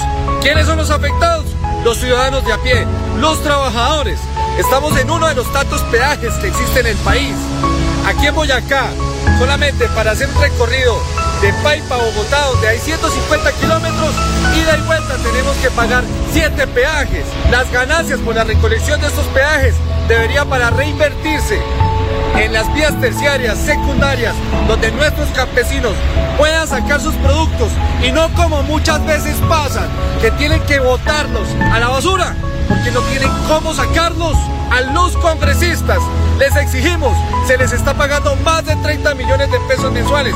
Muchas veces ni van a trabajar y necesitamos es que hablen por los colombianos. Aquí en Colombia estamos atrasados en la construcción de vías. Eso sí, estamos muy avanzados en la construcción de peajes. Deberían quitar muchos de esos peajes donde se están enriqueciendo familias, muchas de ellas que ni viven en Colombia. Miren toda la plata de los impuestos que se robaron con Odebrecht. En nuestro país pagó 32 millones de dólares en sobornos. Hay 89 personas involucradas entre políticos, exfuncionarios, contratistas y lobistas. Ahora resulta que va a salir más barato viajar con la familia en avión que por las carreteras, porque con ese costo indiscriminado en los peajes no se puede viajar. Para el aumento al peaje si no tienen que pensarlo. Pero miren la miserableza de aumento al salario mínimo, que por sí nuestro salario mínimo en Colombia es una miseria. Colombianos, no nos quedemos callados. Si tenemos que salir a las calles otra vez a protestar, lo tenemos que hacer. Exigimos que frenen ya la construcción de tantos peajes. Muchos de esos deberían quitarse. Existen por décadas. Ya se pagaron más de 3, 4, 5 veces las vías y aún siguen peajes recogiendo dinero. ¿Cómo es posible eso? Colombianos, sigamos luchando y sigamos exigiendo nuestros derechos. Bueno, eh, muchas gracias Juan. Creo que el video ya tiene sus, meses, pero aporta, eso no pierde actualidad, eso es, eso es lo mismo, eso es lo mismo. Eh, pero en todo caso, Juan, gracias y síganos mandando las fotografías de los accidentes o de las situaciones que usted ve en carretera. ¿Algo más, Jorge, para, para despedir? Ah, aquí, aquí nos dice, eh, nos, nos dice Slinde, dice que es un oyente de Radio Melodía, dice que tampoco podríamos tener un, un programa de parándula como la red, porque en la red lo que pasan son noticias de última hora. Ah, bueno. bueno, don Jorge, para irnos, ¿qué, qué, tiene? Don Alfonso, cerca de 3.000 habitantes del municipio de Molagavita, en Santander, están incomunicados. Los deslizamientos de tierra y pérdida de bancada afectan eh, de manera eh, considerable la única vía de acceso al municipio, pese a que con maquinaria amarilla están intentando dar paso, pero hay amenazas de crecientes del río Chicamocha. Bueno, muchas gracias. Nos vemos mañana temprano a las 6 de la mañana. Estamos en Radio Melodía, son las 7.25. Ya viene Iván Calderón eh, hablando con el abogado. Últimas noticias los despierta bien informados de lunes a viernes. En todas las áreas de la información regional, un periodista de Últimas Noticias registra la información en Radio Melodía 1080 AM y en melodíaenlínea.com. Director Alfonso Pineda Chaparro. Aquí Bucaramanga, la bella capital de Santander. Transmite Radio Melodía, Estación Colombiana, HJMH, 1080 kilociclos, 10.000 vatios de potencia en antena, para todo el oriente colombiano. Cadena Melodía, la radio líder de Colombia.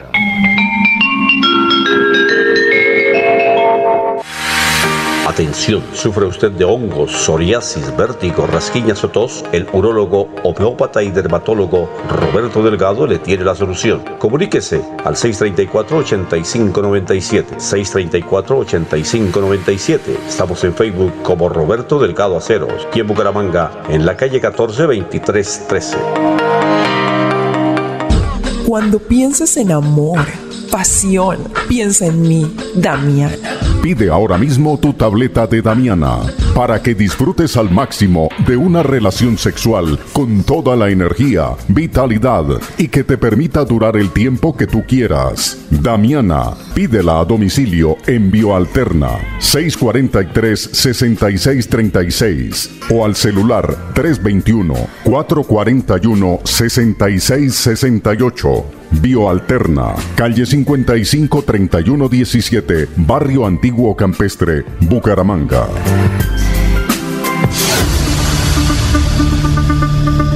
La gente, lo más importante de nuestra radio. La gente, la gente, lo más importante de nuestra lo más Importante de nuestra radio. Ustedes que nos escuchan en todas partes.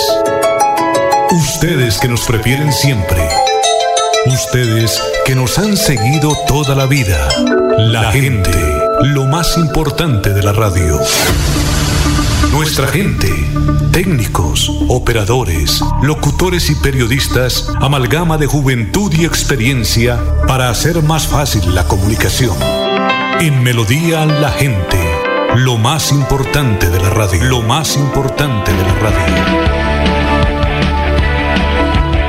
Melodía es la radio que lo tiene todo. Noticias deportes,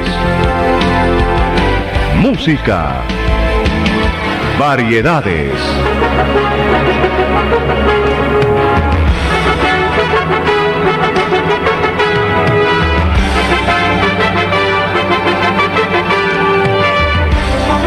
Melodía La Grande.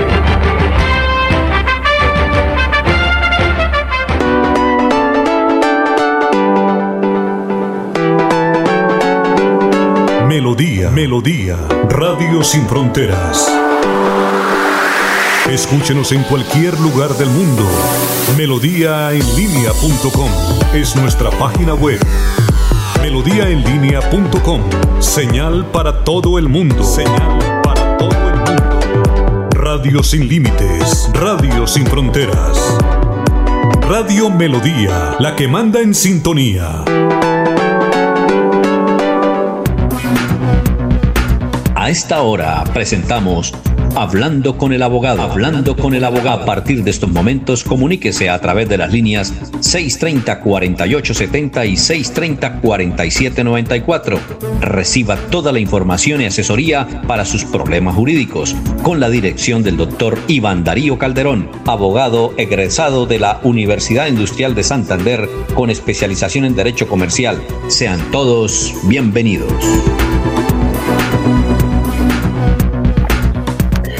Muy bien, doctor Iván Calderón, tenga usted muy, pero muy buenos días. ¿Cómo se encuentra?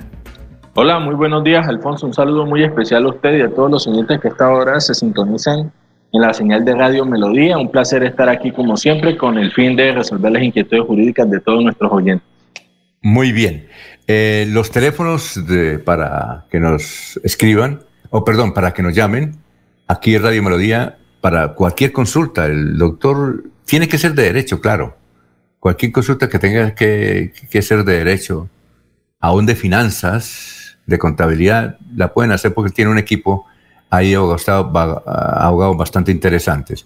Los teléfonos son 630-4794 y 630-4870.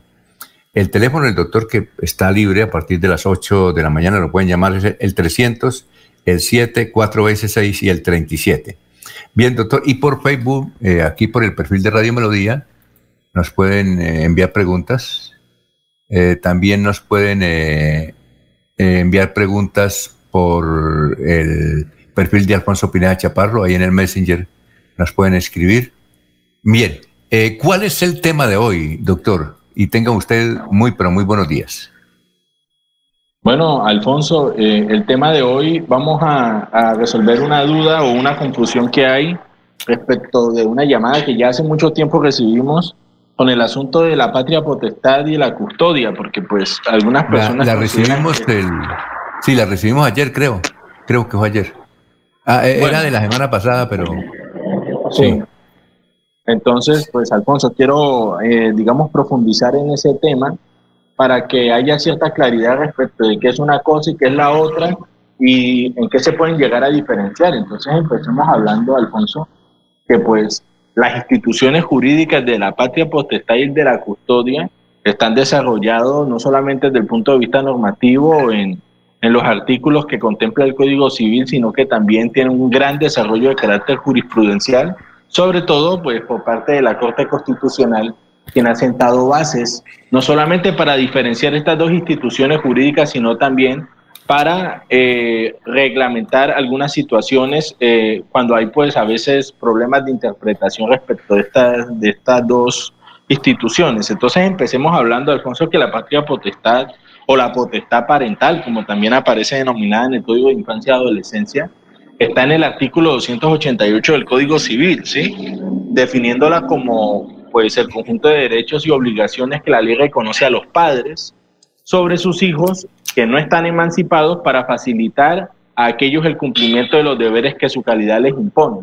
Y esta es una definición bastante interesante porque eh, liga directamente con el principio de autonomía de los niños y también del principio superior de, de los niños de poder desarrollar al máximo sus capacidades y también poder desarrollar al máximo su proyecto de vida. Entonces los padres no están sino para facilitar ese trabajo a través pues de los derechos que les impone en la institución jurídica de la patria potestad. Entonces, el artículo 14 del Código de la Infancia y la Adolescencia complementa pues esta institución jurídica eh, consagrando pues la responsabilidad parental compartida, solidaria, que se condensan pues Alfonso en obligaciones de los padres que son inherentes a la orientación, cuidado, acompañamiento y crianza de los niños, niñas y adolescentes. Entonces, ¿qué derechos entrega la patria potestad para todos los oyentes? Son tres básicamente. El primero es el usufructo legal de los bienes del hijo en caso de que el, hijo menor o no emancipado, pues disponga de patrimonio el padre, tendrá derecho a administrarlo y a usufructuar ese patrimonio. Eh, el segundo derecho que tienen las personas o los padres que tienen la patria potestad sobre sus hijos es la de administración de esos bienes, no solamente de usufructuarlos, sino también de administrarlos de forma idónea. Y la tercera la representación legal judicial y extrajudicial del hijo. Ya sabemos, la representación judicial puede ser en un proceso de familia, ¿sí? en un proceso judicial, y la extrajudicial es en otras actividades que no tienen que ver directamente con temas de carácter jurídico, por ejemplo, en reuniones de padres de familia y asuntos de carácter parecido, pues usted representa a su hijo de forma extrajudicial.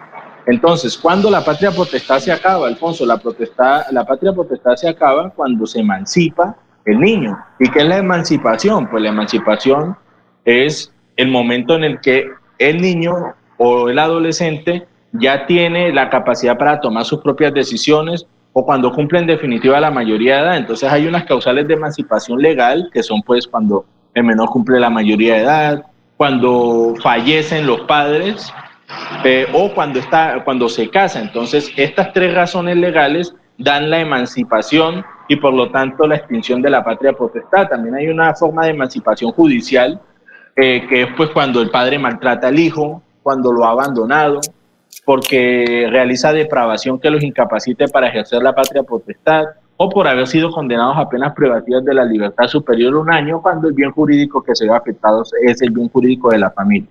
Entonces, eso es la patria potestad.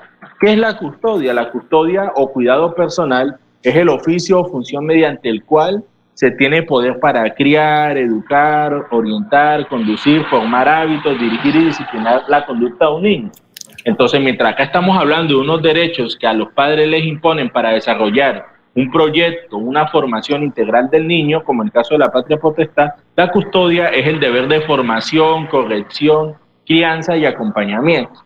Entonces hay que tener claro ese tipo de situación. Y antes de que se me olvide, la, patria potestad puede ser suspendida definitivamente, pues a través de, la, las formas legales y, judiciales que mencioné anteriormente, pero también puede ser suspendida, o sea, temporalmente.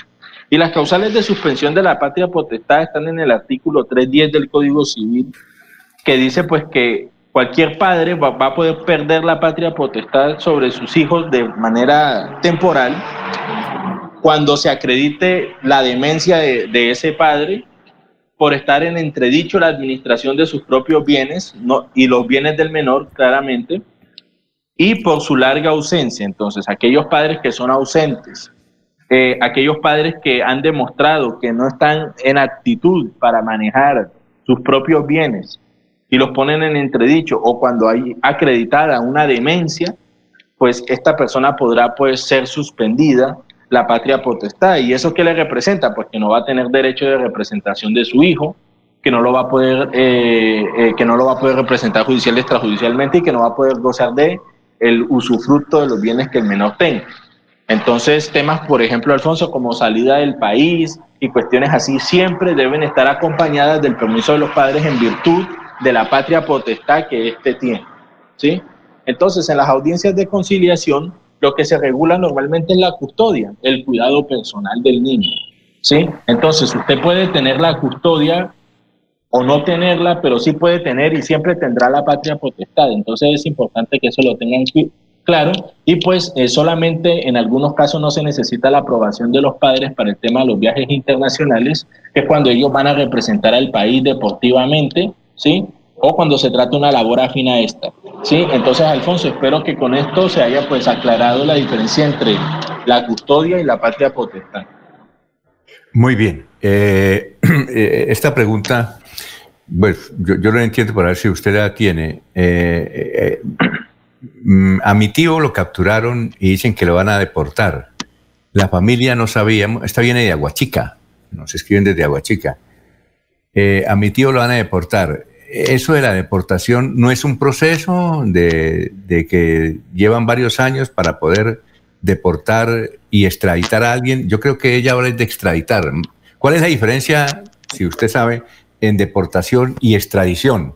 Yo creo que Ángela, eh, perdón, Ángela no, la persona que eso, eh, sí, es una señora, pero no llama Ángela, nos escribe a Huachica y dice que un tío, que lo deportan, yo creo que lo extraditan, ¿no es cierto? Porque hay una diferencia entre deportar y extraditar, ¿cierto? Sí. O sea, la deportación es la expulsión como tal, Alfonso, de una persona o de un grupo de personas de un país. Por ejemplo, yo estoy, digamos, en, la, en el país de Chile ilegalmente, sin visa de residencia ni nada de eso. Entonces, si las autoridades migratorias me, me capturan, o encuentran que yo estoy ilegal, a mí lo que hacen es deportarme, es decir, me sacan del país porque yo no estoy de manera legal allí. Eso es la deportación. La extradición sí tiene que ver directamente con asuntos de carácter penal, que usted tenga que responder por una conducta eh, denominada punible en un país extranjero y sea capturado en otro país. Entonces, por ejemplo, si usted tiene problemas con la justicia en Norteamérica y es capturado acá en Colombia, eh, a, través de los procedimientos de cooperación internacional, el país extranjero puede solicitar la extradición de esa persona. Entonces, veamos de una vez la diferencia. Deportación es cuando yo estoy de forma ilegal en un país, ¿sí? Y me sacan, pero no es un tema penal. Y la extradición es cuando sí hay por medio un delito y que esta persona debe responder en un país extranjero.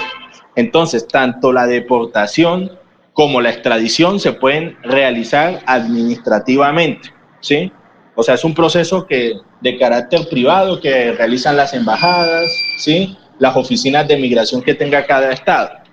Y la extradición puede ser tanto administrativamente como judicialmente, es decir, que mediante sentencia judicial o una providencia, mejor judicial, se pueda solicitar la deportación, la extradición, perdón, por parte de un juez penal.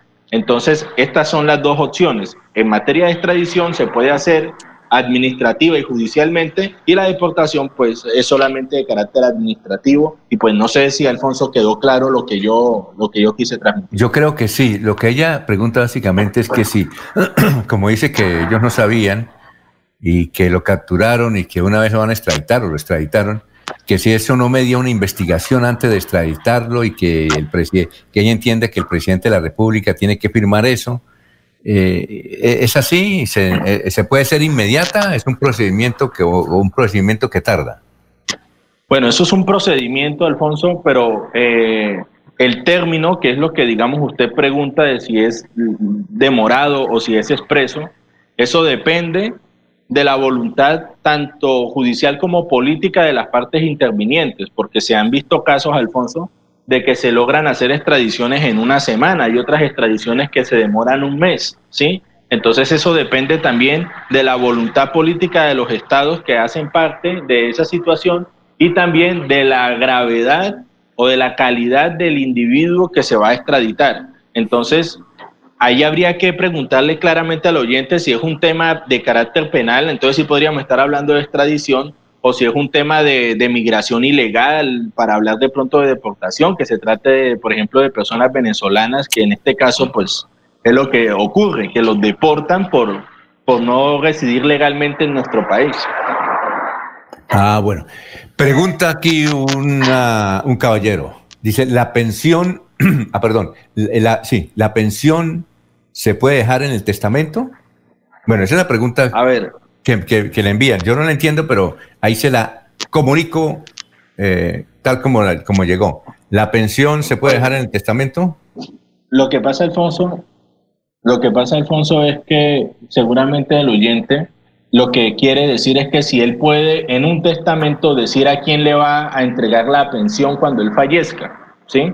Entonces, digamos que él se gana una pensión y dice, no, pues yo le quiero dejar a mi primo la pensión, o a mi hermana, o a mi esposa, ¿sí? O a un amigo la pensión. Eso no se puede, Alfonso.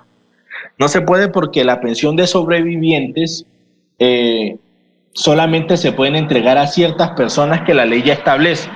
Es decir, usted en un testamento no puede decir que le va a dar la pensión cuando fallezca a su hijo de 30 años. Eso no se puede porque la norma habla claramente que es solamente para los hijos menores de edad o que tengan entre 18 y 25 años y estén realizando una carrera técnica, tecnológica o profesional. Entonces, si usted tiene un hijo de 40 años, así usted lo plasme en el testamento, eso no va a tener ningún tipo de validez jurídica. Recordemos que la pensión de sobrevivientes se le da al cónyuge, a los hijos menores de edad o mayores de edad que estén realizando carreras técnicas, tecnológicas o profesionales hasta los 25 años a los padres siempre y cuando demuestren que dependían económicamente del, del hijo y al cónyuge o la cónyuge.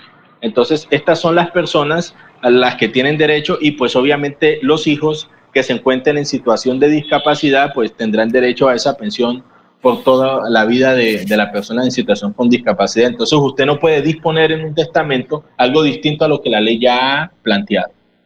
Bueno, Rey Tobar dice que es venezolano, pero residente ya hace más de un año en, eh, en Bucaramanga. Tiene esposa, tiene hijos, todos venezolanos. Él dice que quiere que le clarifique porque nadie le ha dado, todo el mundo le ha dado explicaciones diferentes. Es, eh, y gracias, eh, don Rey, por escucharnos, Rey Tobar, dice que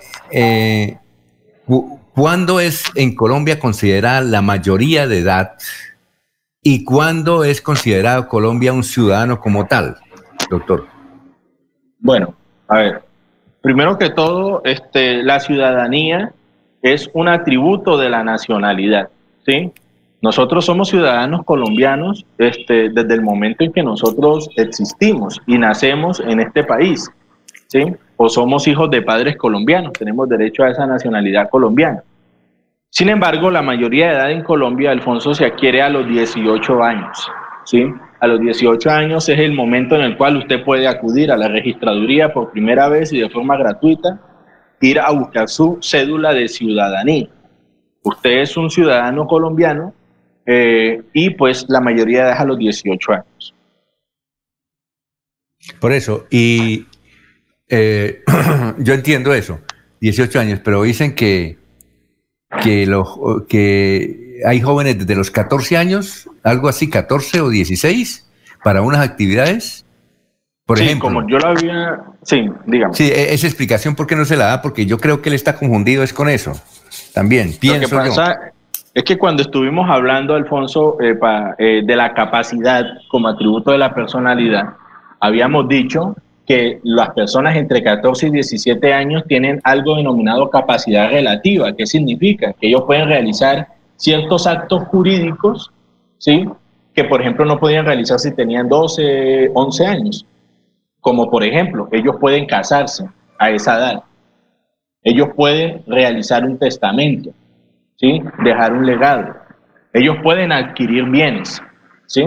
Entonces, ese tipo de, de, actividades que pueden hacer los jóvenes adultos, esas personas entre, entre, 14, entre 16, 17 años, 14, 15, son actividades que la ley permite y son las que se denominan capacidad relativa. ¿Y por qué capacidad relativa, Alfonso? Porque la capacidad plena o el pleno goce de la, de la capacidad de ejercicio, que es la capacidad negocial, se adquiere a los 18 años cuando uno puede hacer cualquier tipo de enajenaciones, cualquier tipo de negocios jurídicos. Mientras que cuando usted tiene esas edades intermedias, solamente puede hacer algunos como los que le acabo de mencionar.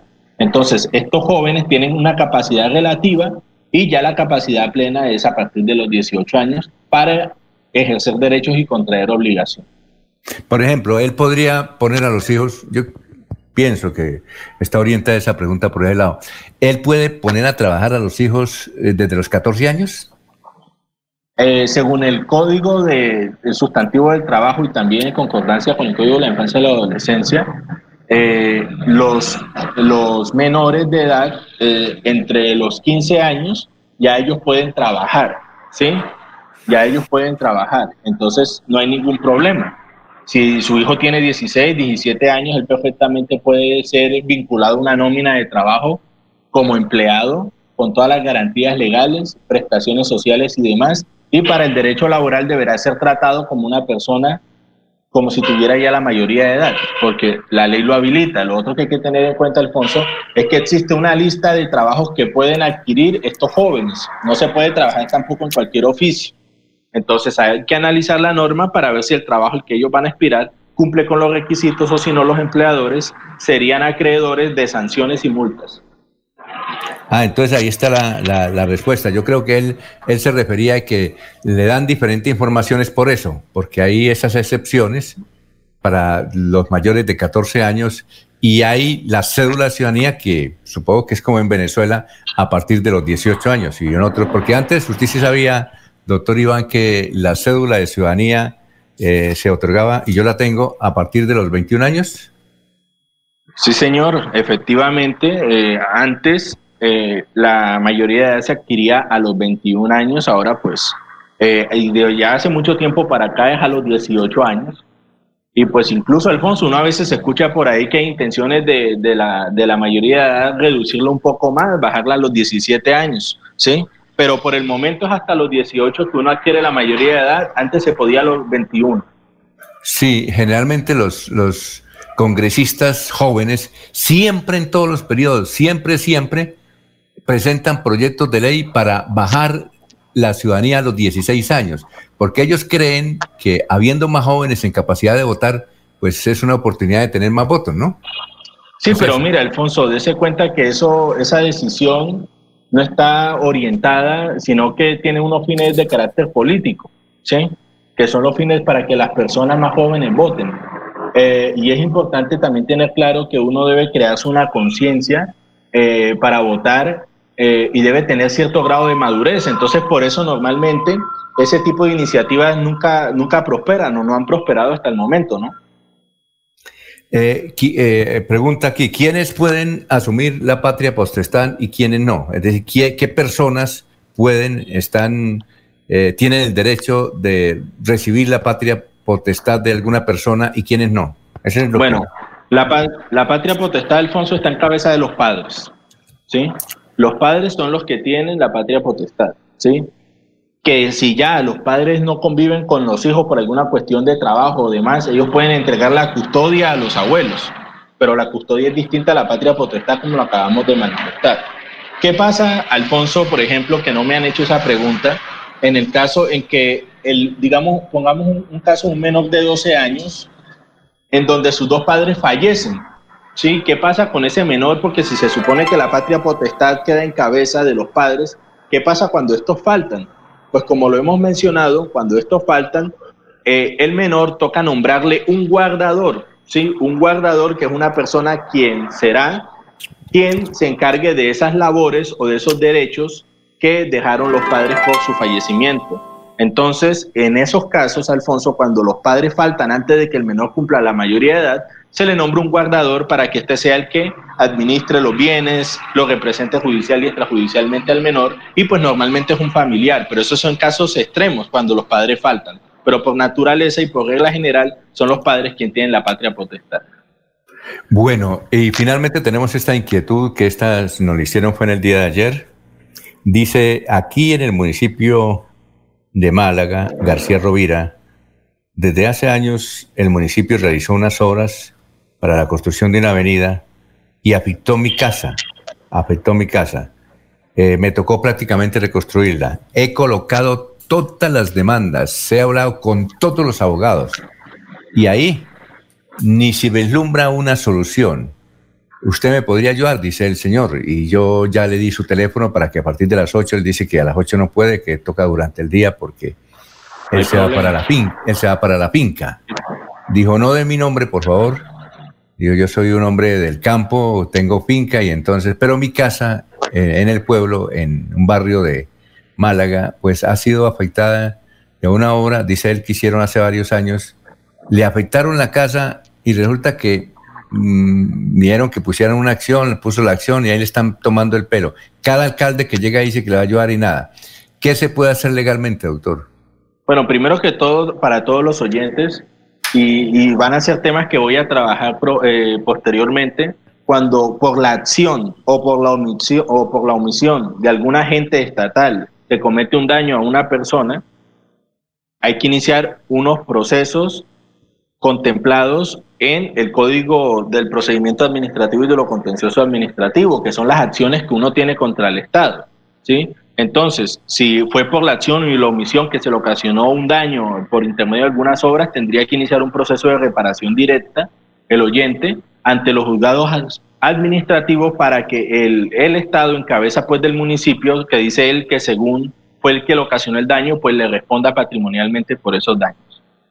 Entonces, con mucho gusto lo podemos atender, que nos llame y nosotros le, asesoramos. De todas formas, manifestarle a los oyentes que si van a interponer demandas contra el Estado, que son por reparación directa, solamente gozan de dos años desde el momento en que se ocasionaron los hechos. Entonces, mucho cuidado con eso. Mucho cuidado con eso. Si este señor lleva varios años, entonces ya no puede hacer nada, ¿no? Pues la idea es que nos llame para... La primera pregunta que yo le hago al oyente cuando son temas de carácter administrativo es esa. ¿Hace cuánto fue eso?